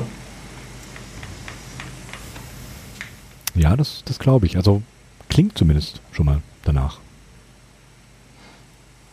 Ich die Frage ist nur, wo, wo kriege ich das her? Weil äh, meine, meine Standardquelle, äh, die hat die leider nicht lieferbar oder hat die, glaube ich, gar nicht im Sortiment. Keygam, glaube ich, hat äh, die Boba-Palette von oben bis unten. Wobei die jetzt, glaube ich, auch gar nicht mehr Boba heißen. Also Boba stand ja für irgendwie dieses äh, Top-Case-Material, was sie da irgendwie hatten. Und sie, ich glaube, das heißt jetzt nur noch äh, irgendwie Guess U, U4T, U40X und U4 oder so. Okay. Das sind, glaube ich, so diese drei in dieser Richtung. Wobei äh, die äh, Boba U40X äh, nach unten hin clicky sind und nach oben gedämpft. Also man Ui. hat nicht dieses Klack, Klack beim Drücken einer Taste, sondern man hat nur noch dieses Klack und dann absolut silent kommt die Taste zurück. Okay, wo muss ich kaufen? Äh, Damit hast du mich jetzt innerhalb von einem, einem Satz komplett begeistert. Ich weiß nicht, ob mich das nicht wirklich zutiefst irritieren würde, dass ich, wenn ich eine Taste drücke, nicht mehr zwei Töne, sondern nur noch einen kriege. Das überlege ich nämlich auch gerade, ob mir da nicht was fehlt und ich jedes Mal nachgucken ja, muss, ob, mein, ob meine Taste hängt oder ähnliches mal testen und klingt doch eigentlich gar nicht so verkehrt. Also klingt mal nach einem, nach einem neueren oder Konzept, das man mal ausprobieren könnte. Es wäre auf jeden Fall mal was Neues. Das ist immer so ein bisschen, äh, was ich immer so, so ein bisschen vermisse, ist immer so in Innovation bei ja. Switches. ist immer so, du hast da deine Standardmodelle und dann gibt es aber vielleicht so, ja, was, was die Box Navies mit der, mit der Clickbar gemacht haben, das fand ich ganz spannend. Mhm. Das mal so ein neues, neues Clicky-Konzept. Das ist witzig. Das, was du jetzt gerade gesagt hast, Ink, fand ich auch, habe ich vorher auch nicht gewusst, dass da wirklich nur so der beim Druck der Klick kommt und beim, beim Return dann halt nicht mehr. Also gibt es cool. jede Menge YouTube-Videos zu. Ich habe den Link einfach mal äh, in den Chat geschrieben. Also Keygam U4TX. Äh, ich habe mir ganz viele Videos zu angeguckt, weil ich auch kurz überlegt habe, die in die äh, äh, zu verbauen, mhm. weil ich wirklich ein U4T-Fan bin. Ähm, das ist genauso diese richtige Menge an Klick, also an Taktil und trotzdem noch leise genug, dass ich lebend aus dem Büro komme abends. ähm, das sind so wirklich meine, meine, meine Lieblingsswitches und sie sind vor allem auch bezahlbar. Also gut, ich meine, 3x5 braucht man jetzt nicht viele Switches, ne? Aber ähm, man ist halt keine, man ist halt keine 60, 70 Euro irgendwie ja. für, für ein Keyboard los, sondern man hat halt irgendwie 30 Euro an Switches und ähm, ja, das ist halt kein Hotspot-Gedöns, sondern die, wenn man die eingelötet hat, dann sind die da drin, dann bleiben die da auch drin. Mhm. Und wenn du die Cherub das dann mal selber gebaut hast, äh, dann bist du auch recht dankbar. ich glaube, auslöten ist da keine Option. Nee. Also wenn du sie richtig reinkriegst, hast du schon eigentlich echt gewonnen. Oh, je. oh Gott. Äh, hat jemand ähm, auf der Mechanicon ausprobieren können, jetzt überlege ich, wer die hat. Hat Jerry das gebaut? Ähm, Switches, äh, bei denen im Stem selber nochmal so ein kleiner, so ein kleines Inlay war. Habt ihr das mitbekommen? Das im, im Slider, im, in dem Stem ist unten in diesem Loch ein kleines Inlay. Das gab es mit Kupfer, Stahl und ich hatte es gelesen. Silikon? Ich weiß es nicht. Das hätte mich interessiert. Welchem Effekt? Ähm, wahrscheinlich, wenn du die komplett richtig bottom-out bedienst, hast du je nachdem nochmal, weiß nicht, vom, vom Sound, vom Gefühl her. Also Silikon könnte okay, ich mir vorstellen, ja. macht da schon Sinn, wenn es nochmal so ein bisschen dämpft. Im Slider selber. Genau, ich habe es aber auch nicht, ich habe es leider nicht ausprobieren können. Frank hatte gerade im Chat irgendwie die äh, Boba U4 Silent äh, gepostet. Die sind die, die sind wirklich leiser. Also die äh, hörst du, also da, da, da macht es irgendwie in keine Richtung wirklich Klick, außer du haust sie irgendwie auf die, äh, haust sie irgendwie durch. Aber wo ist da der Unterschied zu den Duroc T1 Silent Shrimps? Also generell werden die ja häufig verglichen, die beiden T1 und Boba U4.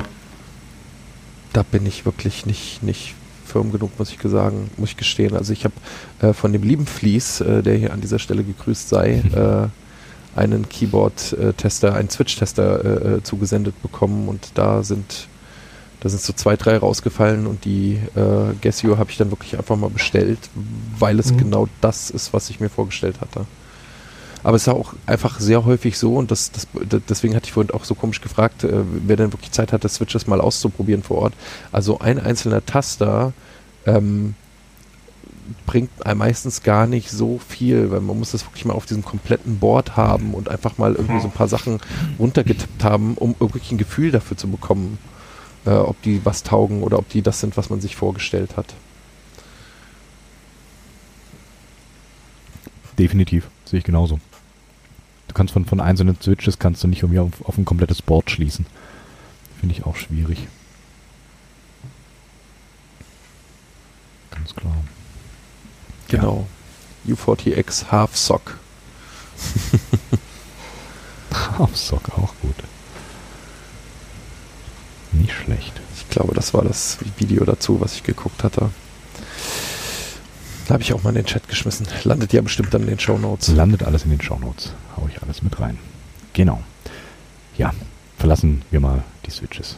Lassen wir die Switches, Switches sein. Ähm, was ganz anderes. CCC Fulda. Ihr macht Chaos, macht Schule.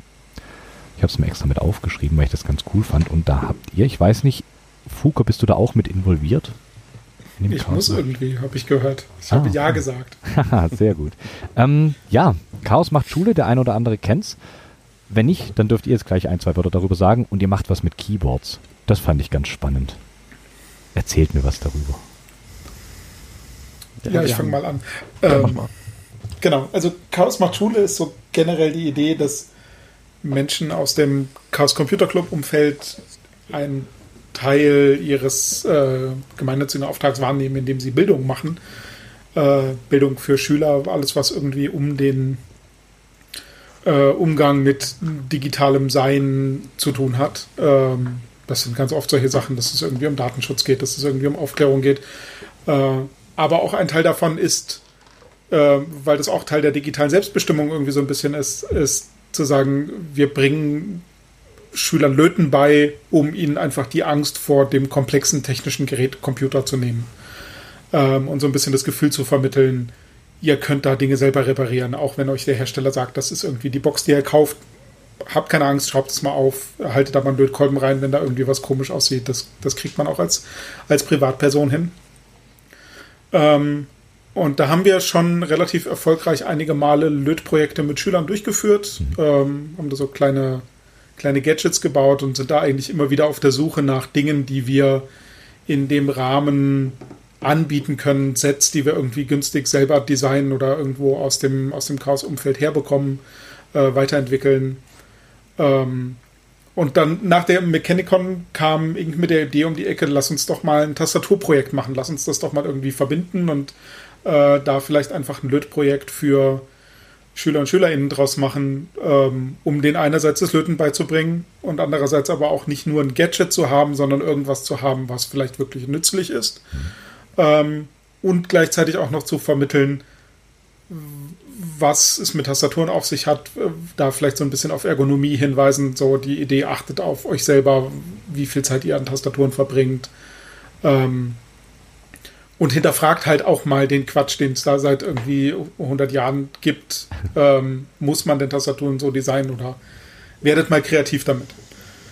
Das haben wir schon immer so gemacht und den Kids dann zu sagen, nee, das ist totaler Bullshit und keine Ahnung, 40 Millionen oder Milliarden oder was weiß ich, Leute auf dieser Welt folgen diesem Bullshit und ihr wisst es jetzt besser, ist einfach auch einfach ein Boost für Kids.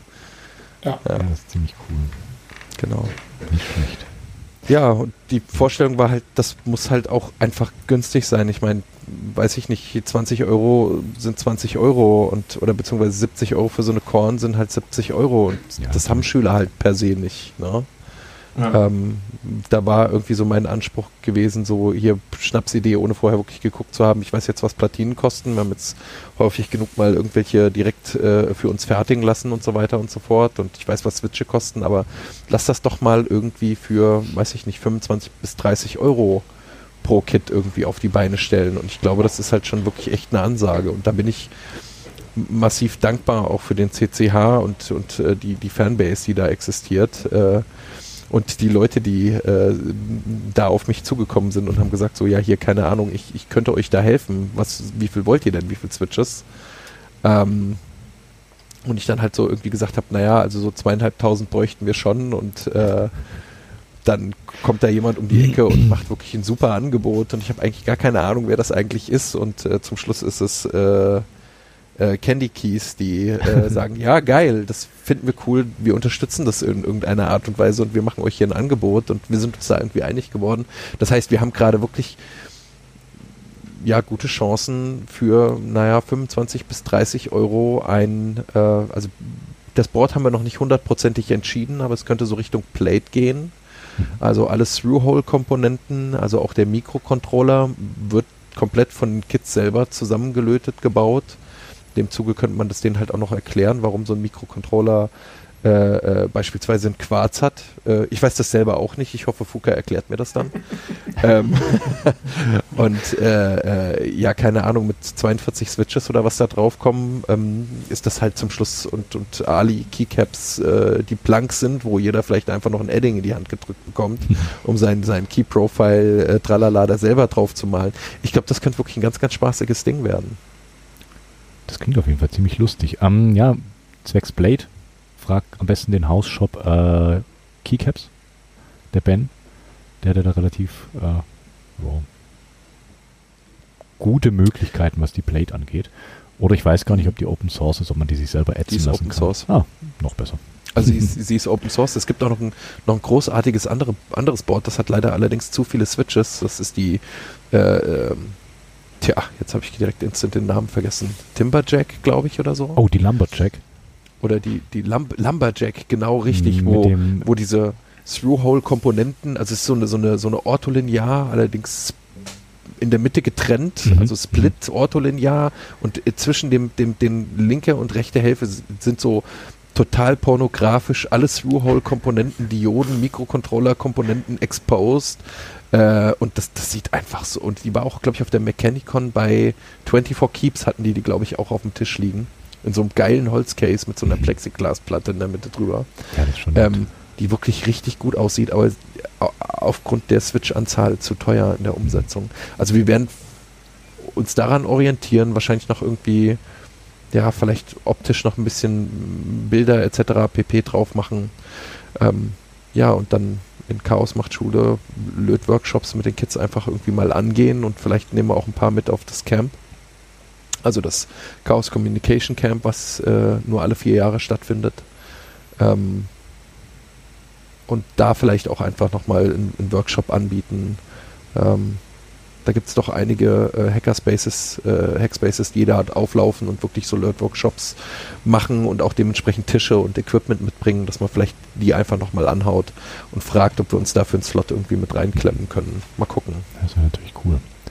Ja, also glaub, wenn ihr Ideen habt, gerne, äh, was, was so Board angeht. Ich, ähm, Korn ist leider Gottes aufgrund dieser zwei Mikrocontroller, die da verbaut werden, mhm ist das schon fast eine Nummer Schwierig. zu teuer. Keine Frage. Ja. Genau. Aber ich glaube, dann ist die Plate eigentlich echt, echt nicht schlecht. Die ist wirklich sieht relativ simpel, die sieht, sieht gut aus, die ist relativ simpel zu löten. Man sieht danach, was man gemacht hat auf jeden Fall. Du kannst wirklich, ja, zum Erklären perfekt, weil du hast wirklich jeden, jeden Schritt kannst du auf dem Keyboard nachvollziehen. Ja, ganz klar. Through-Hole-Komponenten lassen ja. sich einfacher löten. Also auch das SMD ist nicht jedermanns Sache. Ja, das oh, ist ja. auch eher schwierig. Ja, aber auch da, falls noch jemand irgendwie einen, einen Stapel Atmegas im Keller rumliegen hat, wir suchen dann noch so 500 Stück für günstig. Ja, dann meldet euch, falls das hier. Die Dinger sind hört. echt teuer. Also, die sind unverschämt teuer gerade. Aber gerade, oder? Durch äh, diverse Produktionsschwierigkeiten, weil ich weiß, ich habe mir für ich glaube, für die Disziplin habe ich mir mal ein, ein, zwei kaufen müssen. Und da waren sie mhm. relativ bezahlbar. Ich glaube, da habe ich pro Stück, war es noch im Cent-Bereich. Ja, davon sind wir weit entfernt. Oh, was ja. kosten die Dinger mittlerweile? Also STM sagt gerade 4 Euro noch was Boah, pro Stück. Lieferbar März 2024. Boah. Also die Klone kriegt man mit ein bisschen Glück für 2,60 Euro. Äh, oh, also ich gehe mal da sehr stark davon aus, dass es Klone sind. Ähm, ja. Also das ist gerade so der, der Punkt, der uns so ein bisschen killt, wo wir sagen, naja, aber wenn wir jetzt irgendwie, Fuka, wie hieß, wie hieß die, die, dieser, dieser Pico Zero, was auch immer, Controller, den du da rausgesucht hast, den wir für 70 Cent kriegen? Das weißt war das so, ein, so ein, ich, hieß der nicht äh, RP 2040 Zero oder so? Ja, nee, RP ja. 2040 Nano Pico? Ja, irgendwie sowas. Wo wir gesagt haben, naja, das nimmt aber so ein bisschen den Charme dieses Löt-Workshops, weil so dieser, dieses Thema Mikrocontroller halt plötzlich unerkennbar in SMD-Teilen auf mhm. irgendwie so zweimal drei Zentimeter Chip irgendwie draufgelötet ist. Ähm, während bei der Plate halt wirklich jede Komponente dort aufgesetzt werden muss. Finde ich persönlich schicker. Also zumindest im Rahmen dieses Projektes. Mhm. Ganz klar, wie gesagt, ich glaube, dieser Erklärfaktor spielt auch ganz arg mit rein. Also da, da kennst du halt echt, du kannst, wenn du sogar möchtest, siehst sogar die einzelne Leiterbahn auf der PCB und kannst dann wirklich sagen, ah, da geht jetzt das Signal lang und da hört es auf und da geht es in eine Diode. Schon ziemlich, ziemlich cool. Aber sonst würde mir da prinzipiell jetzt auch nichts weiter einfallen. Mercutio wäre vielleicht noch eine Idee. Die war aber staggered, glaube ich, oder? Die staggert, ja. Ja, äh. Ja, gut, okay. In, in welche Richtung staggert? Die falsche. ja, gut, okay, das stimmt. Ähm, dann gab es noch die, jetzt muss ich überlegen, wie sie heißt, die Klanker. Aber da, ich, die ist, glaube ich, auch staggert, oder? Die ist super, die ist super. Mit der würde ich ja liebäugeln, wenn sie größer als 40% wäre. Ist ja eine Tastatur mit Solenoid und ich suche ja händeringend nach irgendeiner Tastatur, wo ein Solenoid direkt mit drauf ist, wo ich nicht irgendwie vorher mir Gedanken machen muss, wie, wie kriege ich jetzt noch die Stromversorgung hier optimiert, dass ich einen externen Solenoid habe. Das hätte ich schon gern alles in einer Tastatur. Also sowas bitte mal in größer als 40 Prozent. Gerne auch mit einer großen Enter-Taste. Ich würde sofort abnehmen. Okay. Wir haben jetzt so noch nie über den Weg gelaufen. Ich glaube, dass die Klanker irgendwie so das Einzige, was ich mal gesehen habe, außer diese, diese Vintage-Keyboard-Hacks, die es da gibt. Mhm. Gibt noch einer, die das Alice-Layout hat, aber der Name fällt mir gerade nicht ein. Aber die habe ich auch auf der Mechanicon gesehen. Aha, okay. Oh, Alice und, und den Solenoid, das wäre... Ja, super. ja. okay, das wird, das, das klingt sexy. Ja. Ja, die Klanke muss ich auch noch bauen. Der ähm, Max von WHN Keys, der hat die, glaube ich, fertig gebaut. Der war in, dem gleichen, äh, in der gleichen Sammelbestellung mit drin. Mhm. Und das Ding klingt schon abgefahren. Es ist schon ist ab, es, also, es, ich habe mal ein bisschen drauf getippt, das macht richtig, richtig Laune. Ja, da bin ich auch gespannt drauf. Coole Sache. Ähm, wir hatten das, glaube ich, schon mal das Thema. Erklärt mir mal, warum dann Versatz drin ist. Zwischen Tastendruck und dem, und dem Solenoid. Ja, meines Wissens nach kommt er einfach daher, dass einerseits der äh, Kolben des Solenoids, der durch den Magnet angezogen wird, bevor er aufschlägt, ähm, ah, okay. eine Massenträgheit hat. Ähm, und andererseits aber auch, dass der Verarbeitungszyklus vom Mikrocontroller da dazwischen liegt, um nicht mehr so taktil zu sein, wie es ein Switch sein kann. Ah, okay, das heißt, so Haupt, Hauptproblem in Anführungszeichen ist wirklich so der, ja, halt diesen, diesen Solenoid in Bewegung zu setzen. Ah, okay. Ja, zumal das, das weiß ich nicht so richtig, welchen Teil da die größere, ja, oder welche, welche Komponente den größeren Anteil hat. Mhm. Ähm, ich hatte mal so, ein, so einen Experimentaufbau in der Hand mit einem einfachen MX-Switch und einem Solenoid in äh, Reihe quasi das fühlte sich schon sehr instantan an. Okay. Das kommt wahrscheinlich auch auf die Größe des Solenoids drauf an und wie, wie träge der ist und mhm. wie, äh, wie viel Spannung da am Ende noch übrig bleibt. Oh, okay. ähm, ja, ich bin gespannt. Ich muss das Ding mal bauen. Ja, ihr müsst sowieso zusehen, dass ihr irgendwie noch ein paar, paar coole, abgefahrene Keyboards baut für die nächste Mechanicon. Ich meine, wir können ja endlich mit dem gleichen wieder auflaufen. Ja, auf gar keinen Fall. Stimmt. Aber ich meine, ich glaube, wir haben ein bisschen mehr Zeit, weil der Christian meinte eigentlich so, naja, Mechanicon ist eigentlich nicht so Januar, Februar, ist ja eigentlich so eher äh, Frühherbst, Spätsommer. Das heißt, wir haben jetzt im Prinzip anderthalb Jahre Zeit fast. genau. Das macht die Sache auch nicht einfacher. Nee. Nee, aber es, es bringt mehr Zeit für mehr Keyboards. Das stimmt. Also ich bin fleißig dabei. Ich weiß ja nicht, wie es bei euch aussieht. ich habe eine großartige Idee, aber das ist noch alles in der Schwebe. Und du willst jetzt hier nicht verraten? Nee, komm, wir, wir, wir, sind doch unter uns. Es sind, es sind doch nur die ganzen Zuhörenden draußen. Muss dir doch nicht peinlich sein. Nur ein bisschen Druck aufbauen.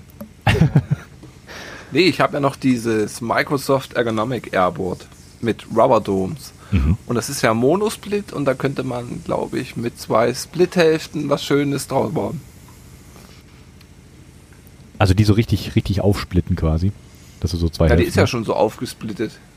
Also die bleibt als Monoblock, aber das Rubber Dome fällt halt raus. Ah, okay. Oder halt wirklich endlich mal ein Game Controller mit MX. Och, das, das wäre auch geil.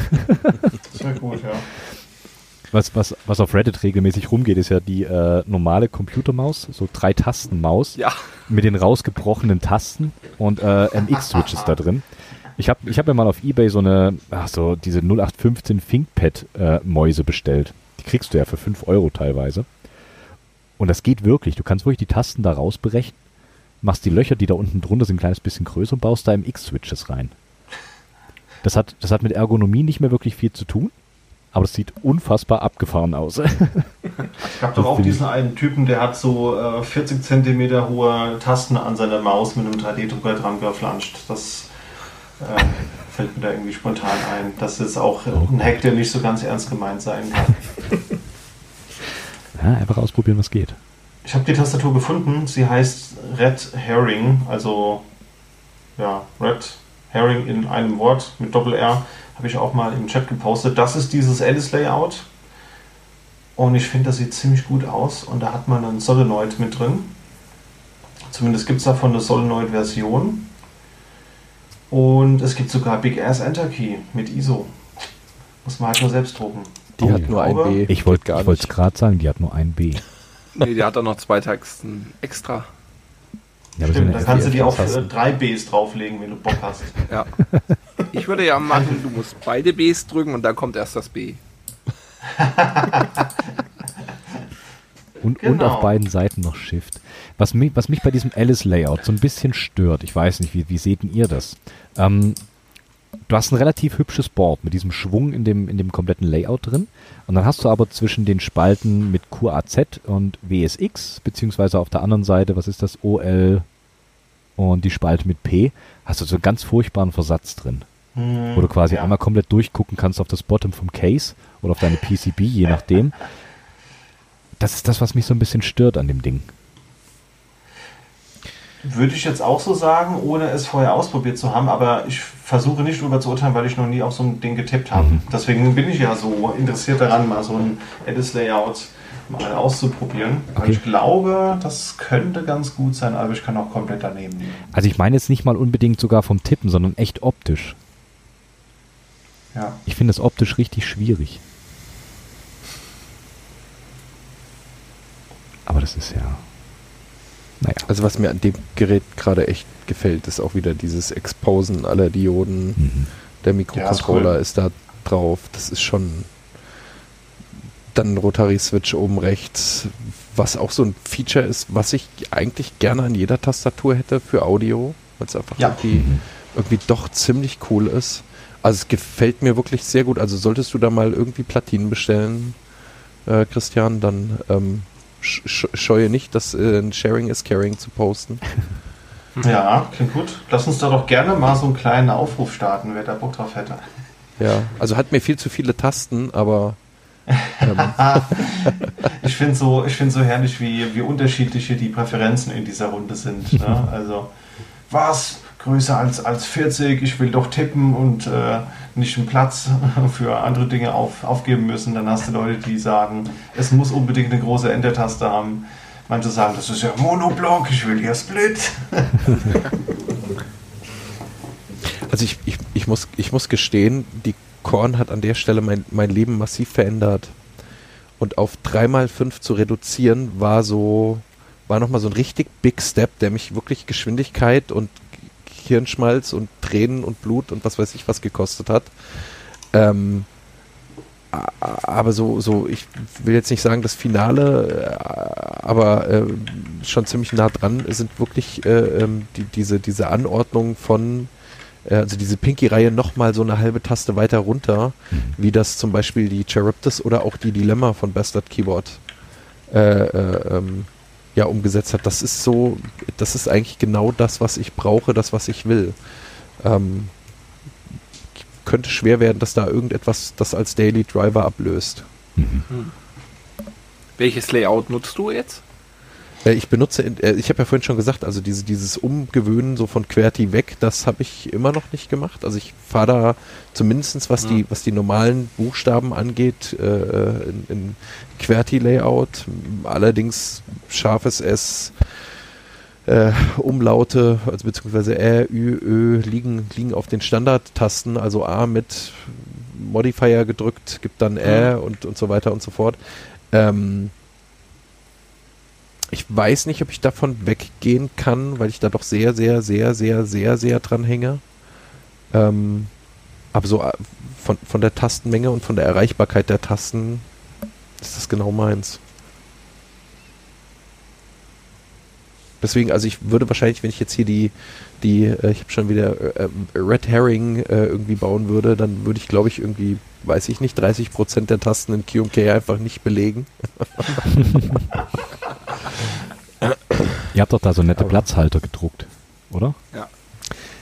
Ich weiß ehrlich gesagt noch nicht mal, ob ich die dann wirklich da drauf machen würde. Ich glaube, ich würde würd die Tasten würde, einfach nicht benutzen. Das würde das ganze Design zerstören. kaputt machen, ja. Ja, gut, okay. Ja. Das ist natürlich richtig. Ja, wahrscheinlich, ich würde mir auf diese Tasten irgendwie so ganz besondere Funktionen legen, sowas wie eine Control-W-Taste oder so, um einen Tab zu schließen mit irgendwas außen oder sowas. Ist total sinnloses. kannst, so ein integriertes Makro-Pad. Genau. ja, du kannst auch mit der QMK kannst du doch auch Musik machen. Stimmt. Stimmt, ja. Kannst, kannst du da ja. drauf so. Mhm, noch so ein halbes Klavier mit drauf. Note ja, genau. irgendwas, ne? Ja, genau. ja. Was. Ja, verrückt, aber ich finde es auch relativ groß. Ich, ja, weiß ich, meins wäre es jetzt so nicht. Und wie gesagt, mich stört das dieser Gap in, dies, in diesen Spalten bei, bei diesem Alice-Layout. Mhm. Es ist irgendwie. Ja, jetzt wo du sagst, es sieht irgendwie komisch aus. Des Bauens wegen würde ich das gerne machen. Also zumal, ja, sie ist hübsch. Sie ist einfach schön. Das auf jeden Fall. Ja. Auch mit den Keycaps, mit den roten. Jo, super. Ich da gerade aufs Weiße, aber ja. genau, es gibt hier diesen Solenoid-Ordner, da sind noch ein paar andere Bilder drin. Das sieht auch echt äh, hübsch aus. Und dann noch so ein schönes Alu-Gehäuse. Jetzt müssen wir nur noch jemanden finden, der uns dann noch ein Alu-Gehäuse dafür baut. Dann ist das richtig, richtig solide, das, das Teil. Wir haben eine CNC-Fräse. Hust Fuka. Alu, äh, weiß ich nicht. Ich nehme auch Stahl, so ist es nicht. Hauptsache massiv. Muss nur immer einer mit der 10, 10 w 10W40 Dose daneben stehen und auf den Bohrkopf sprühen. Wird das schon. Ja. Ja, aber diese, die Idee mit dem Solenoid, wir sollten das einfach mit, den, mit der Wooting kombinieren, mit den, mit den Hall Effect Switches, um die Clicky zu kriegen. Ja. ja. Wo du dann auch noch einstellen kannst, bei welcher Drucktiefe der Solenoid feuert. Das oh, super. Dann, dann, dann hacke ich aber nur noch wie ein total geistesgestörter auf der Tastatur rum, damit ich den maximalen Pegel habe. Ja. Hm. muss gestehen, ich habe als erstes an so ein externes Bluetooth-Device gedacht, was nur Solenoid hat.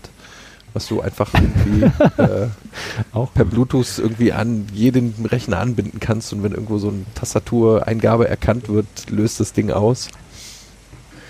Das ist eigentlich ganz, ganz cool, aber du kannst ja keine anderen Hits, äh, Keycodes abfangen, oder? Geht das mit der QMK eher nicht, ne? Ich habe keine Ahnung. Nee, wahrscheinlich nicht. Du müsstest irgendwas äh, bauen, was du in, ins USB-Kabel rein injectest oder so, was das Mhm. USB passt und immer wenn da Hit-Events kommen.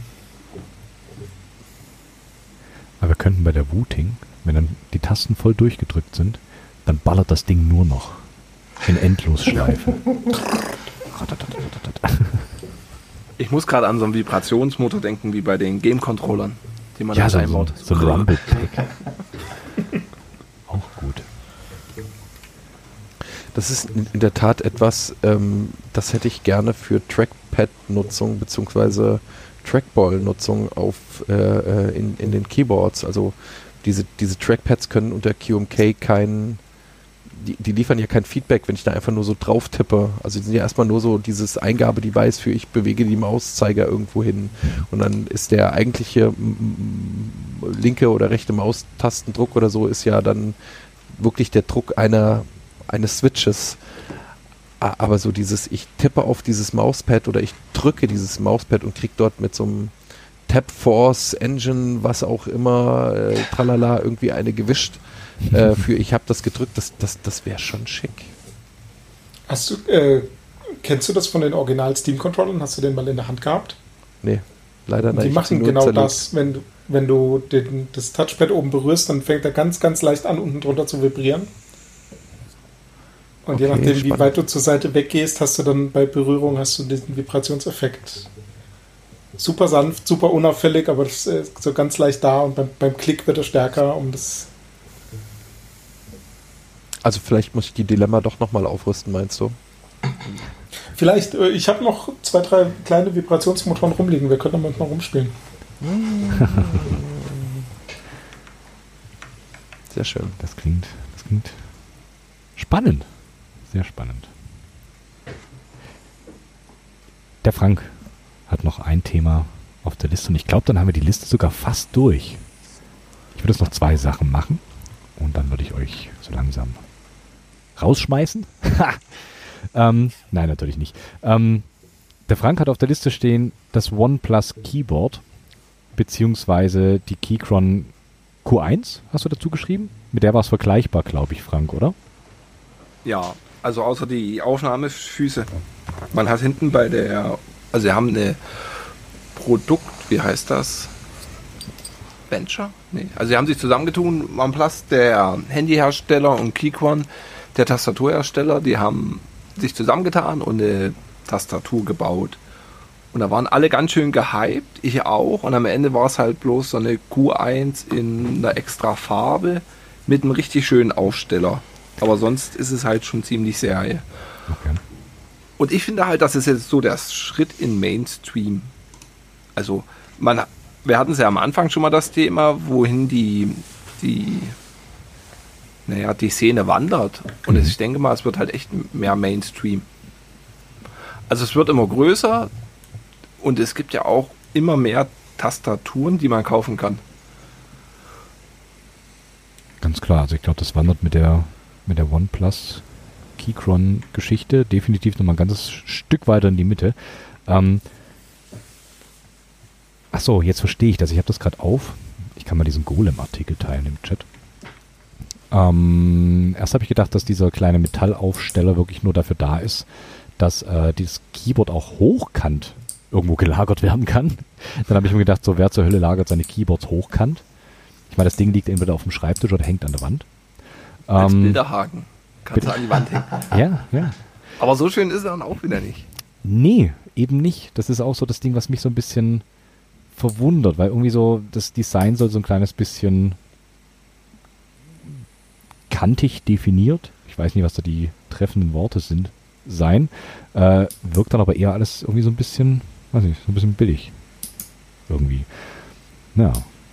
Ja, Ahnung. und was mich ein Handy herrscht, und die haben nicht mal so eine, dass du da dein schickes OnePlus-Telefon reinstecken könntest. Das ist das nächste, genau. Warum macht OnePlus Keyboards? Ja. Verstehe ich nicht. Weil sich die Telefone schlecht verkaufen. In Deutschland gar nicht mehr. Oh, das könnte natürlich sein. Das könnte natürlich sein. Ja, ist auf jeden Fall so, ich glaube auch, das ist ein großer Schritt in den, in den Mainstream-Markt. Ganz, ganz klar, wobei es dann hier auch interessanterweise keine Full-Size ist, sondern, was sind das, 80 Prozent, 75 Prozent? Mhm. Äh, Keyboard 81, 81 Prozent. Natürlich auch spannend, geht es dann eher Richtung Kompakt. Aber ja, ich glaube auch, das wird so ein Schritt Richtung, Richtung Mainstream sein. Wäre natürlich schön, weil so sind natürlich auch die äh, Hersteller etc. so ein bisschen, na, so weiß ich, so ein bisschen im Zugzwang auch so, keine Ahnung, nicht mehr so drei Jahres Group Buys abzuhalten, sondern müssen das alles so ein bisschen schneller auf den Markt bringen alles. Vielleicht baut es so ein bisschen ja. Druck auf und macht das Ganze ein bisschen angenehmer. Und es ist halt eine schöne Alternative zu dem Apple Magic Keyboard, was ich halt unverschämt teuer finde für die 400 Euro. Ja. Ja, das stimmt. Ich muss dazugeben, ich habe hier auch noch gerade nochmal die Bilder offen. Ich finde das vom Design her echt schick. Also auch diesen Standfuß, den finde ich ganz gelungen und den Rotary Encoder in Acryl und transparent. Das macht schon was her. Ansonsten sehe ich keinen wirklichen Mehrwert gegenüber so einem ganz normalen Keychron Crew Modell. Aber vom Design her, ja, muss ich das jetzt nicht verstecken, finde ich. Nee, verstecken auf keinen Fall. Gut, Design ist eh immer Geschmackssache. Ganz klar. Ja. Also meins wäre es jetzt so Eher überhaupt nicht, aber ja, darf ja jeder, jeder hübsch finden. Cool. Ich würde noch ein einziges Thema machen und zwar äh, Shift Happens. Toll. Schlimm. äh, der Preis ist rausgekommen und für diese zwei Bücher waren es 150 Dollar, glaube ich. Mhm. Wer kauft sich's? Jetzt, wo du sagst, was das Ding kostet. Und wer macht mir einen Scan davon?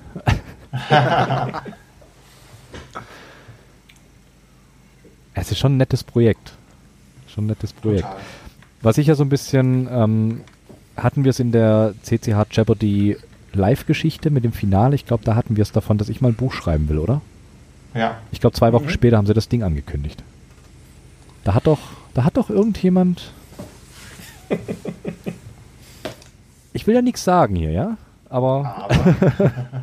Zufälle passieren. Ja, das war. Hm, na, ich weiß nicht. Jetzt stellt euch nicht an, bezahlt, damit ich reich werde. Ja, dann aber mit Autogramm, bitte.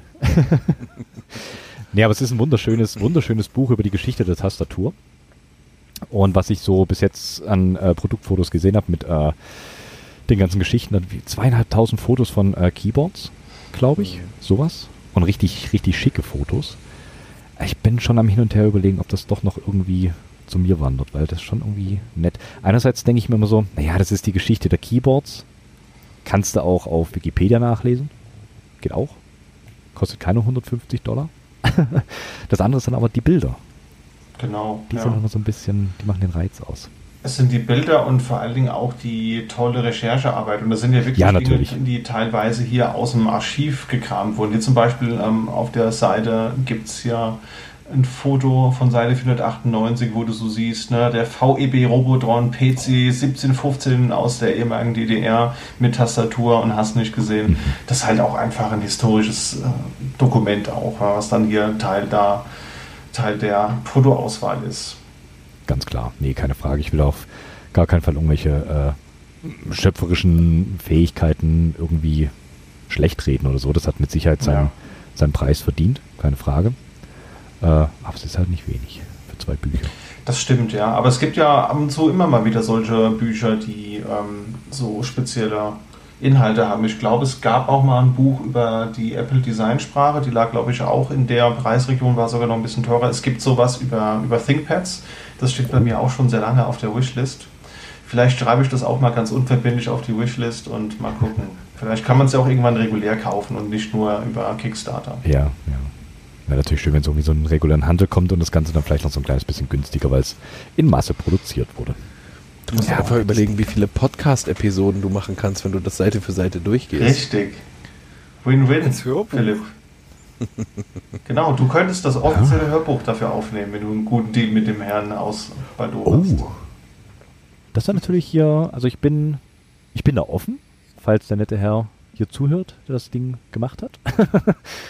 Einfach melden, ich spreche das gerne ein, die deutsche Variante davon. Ja. Gegen Geld natürlich. Wobei halt, mir reicht ein Exemplar. Ich mache das für ein Exemplar von, von Shift Happens. Spreche ich dir das äh, deutsche Hörbuch dazu ein. Würde ich. Aber steht nicht. Aber steht nicht da, wie viel er machen möchte, oder? Die Auflage von dem Buch meinst du? Ja. Ja. Hätte ich, glaube ich, so auch noch nirgendwo gelesen, dass es da irgendeine äh, Auflagenbegrenzung gibt.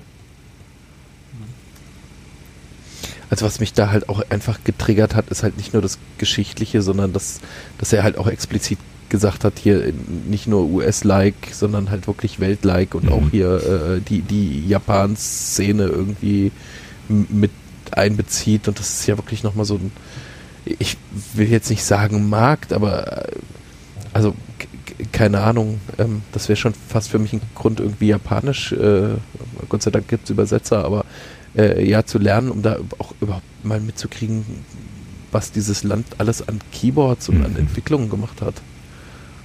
Das ist ja eh nochmal eine komplett andere äh, ja. Welt, eine andere Sparte an Keyboards. Beziehungsweise an, an Szene überhaupt. Ich meine, die haben Läden voll mit Keyboards. Die haben ähm, Jahreskalender kannst du kaufen mit Keyboards drin. kannst du dir ins Zimmerkalender hängen und hast jeden Monat ein neues Keyboard. Der Cherry Pin-Up-Kalender, wer kennt die nicht?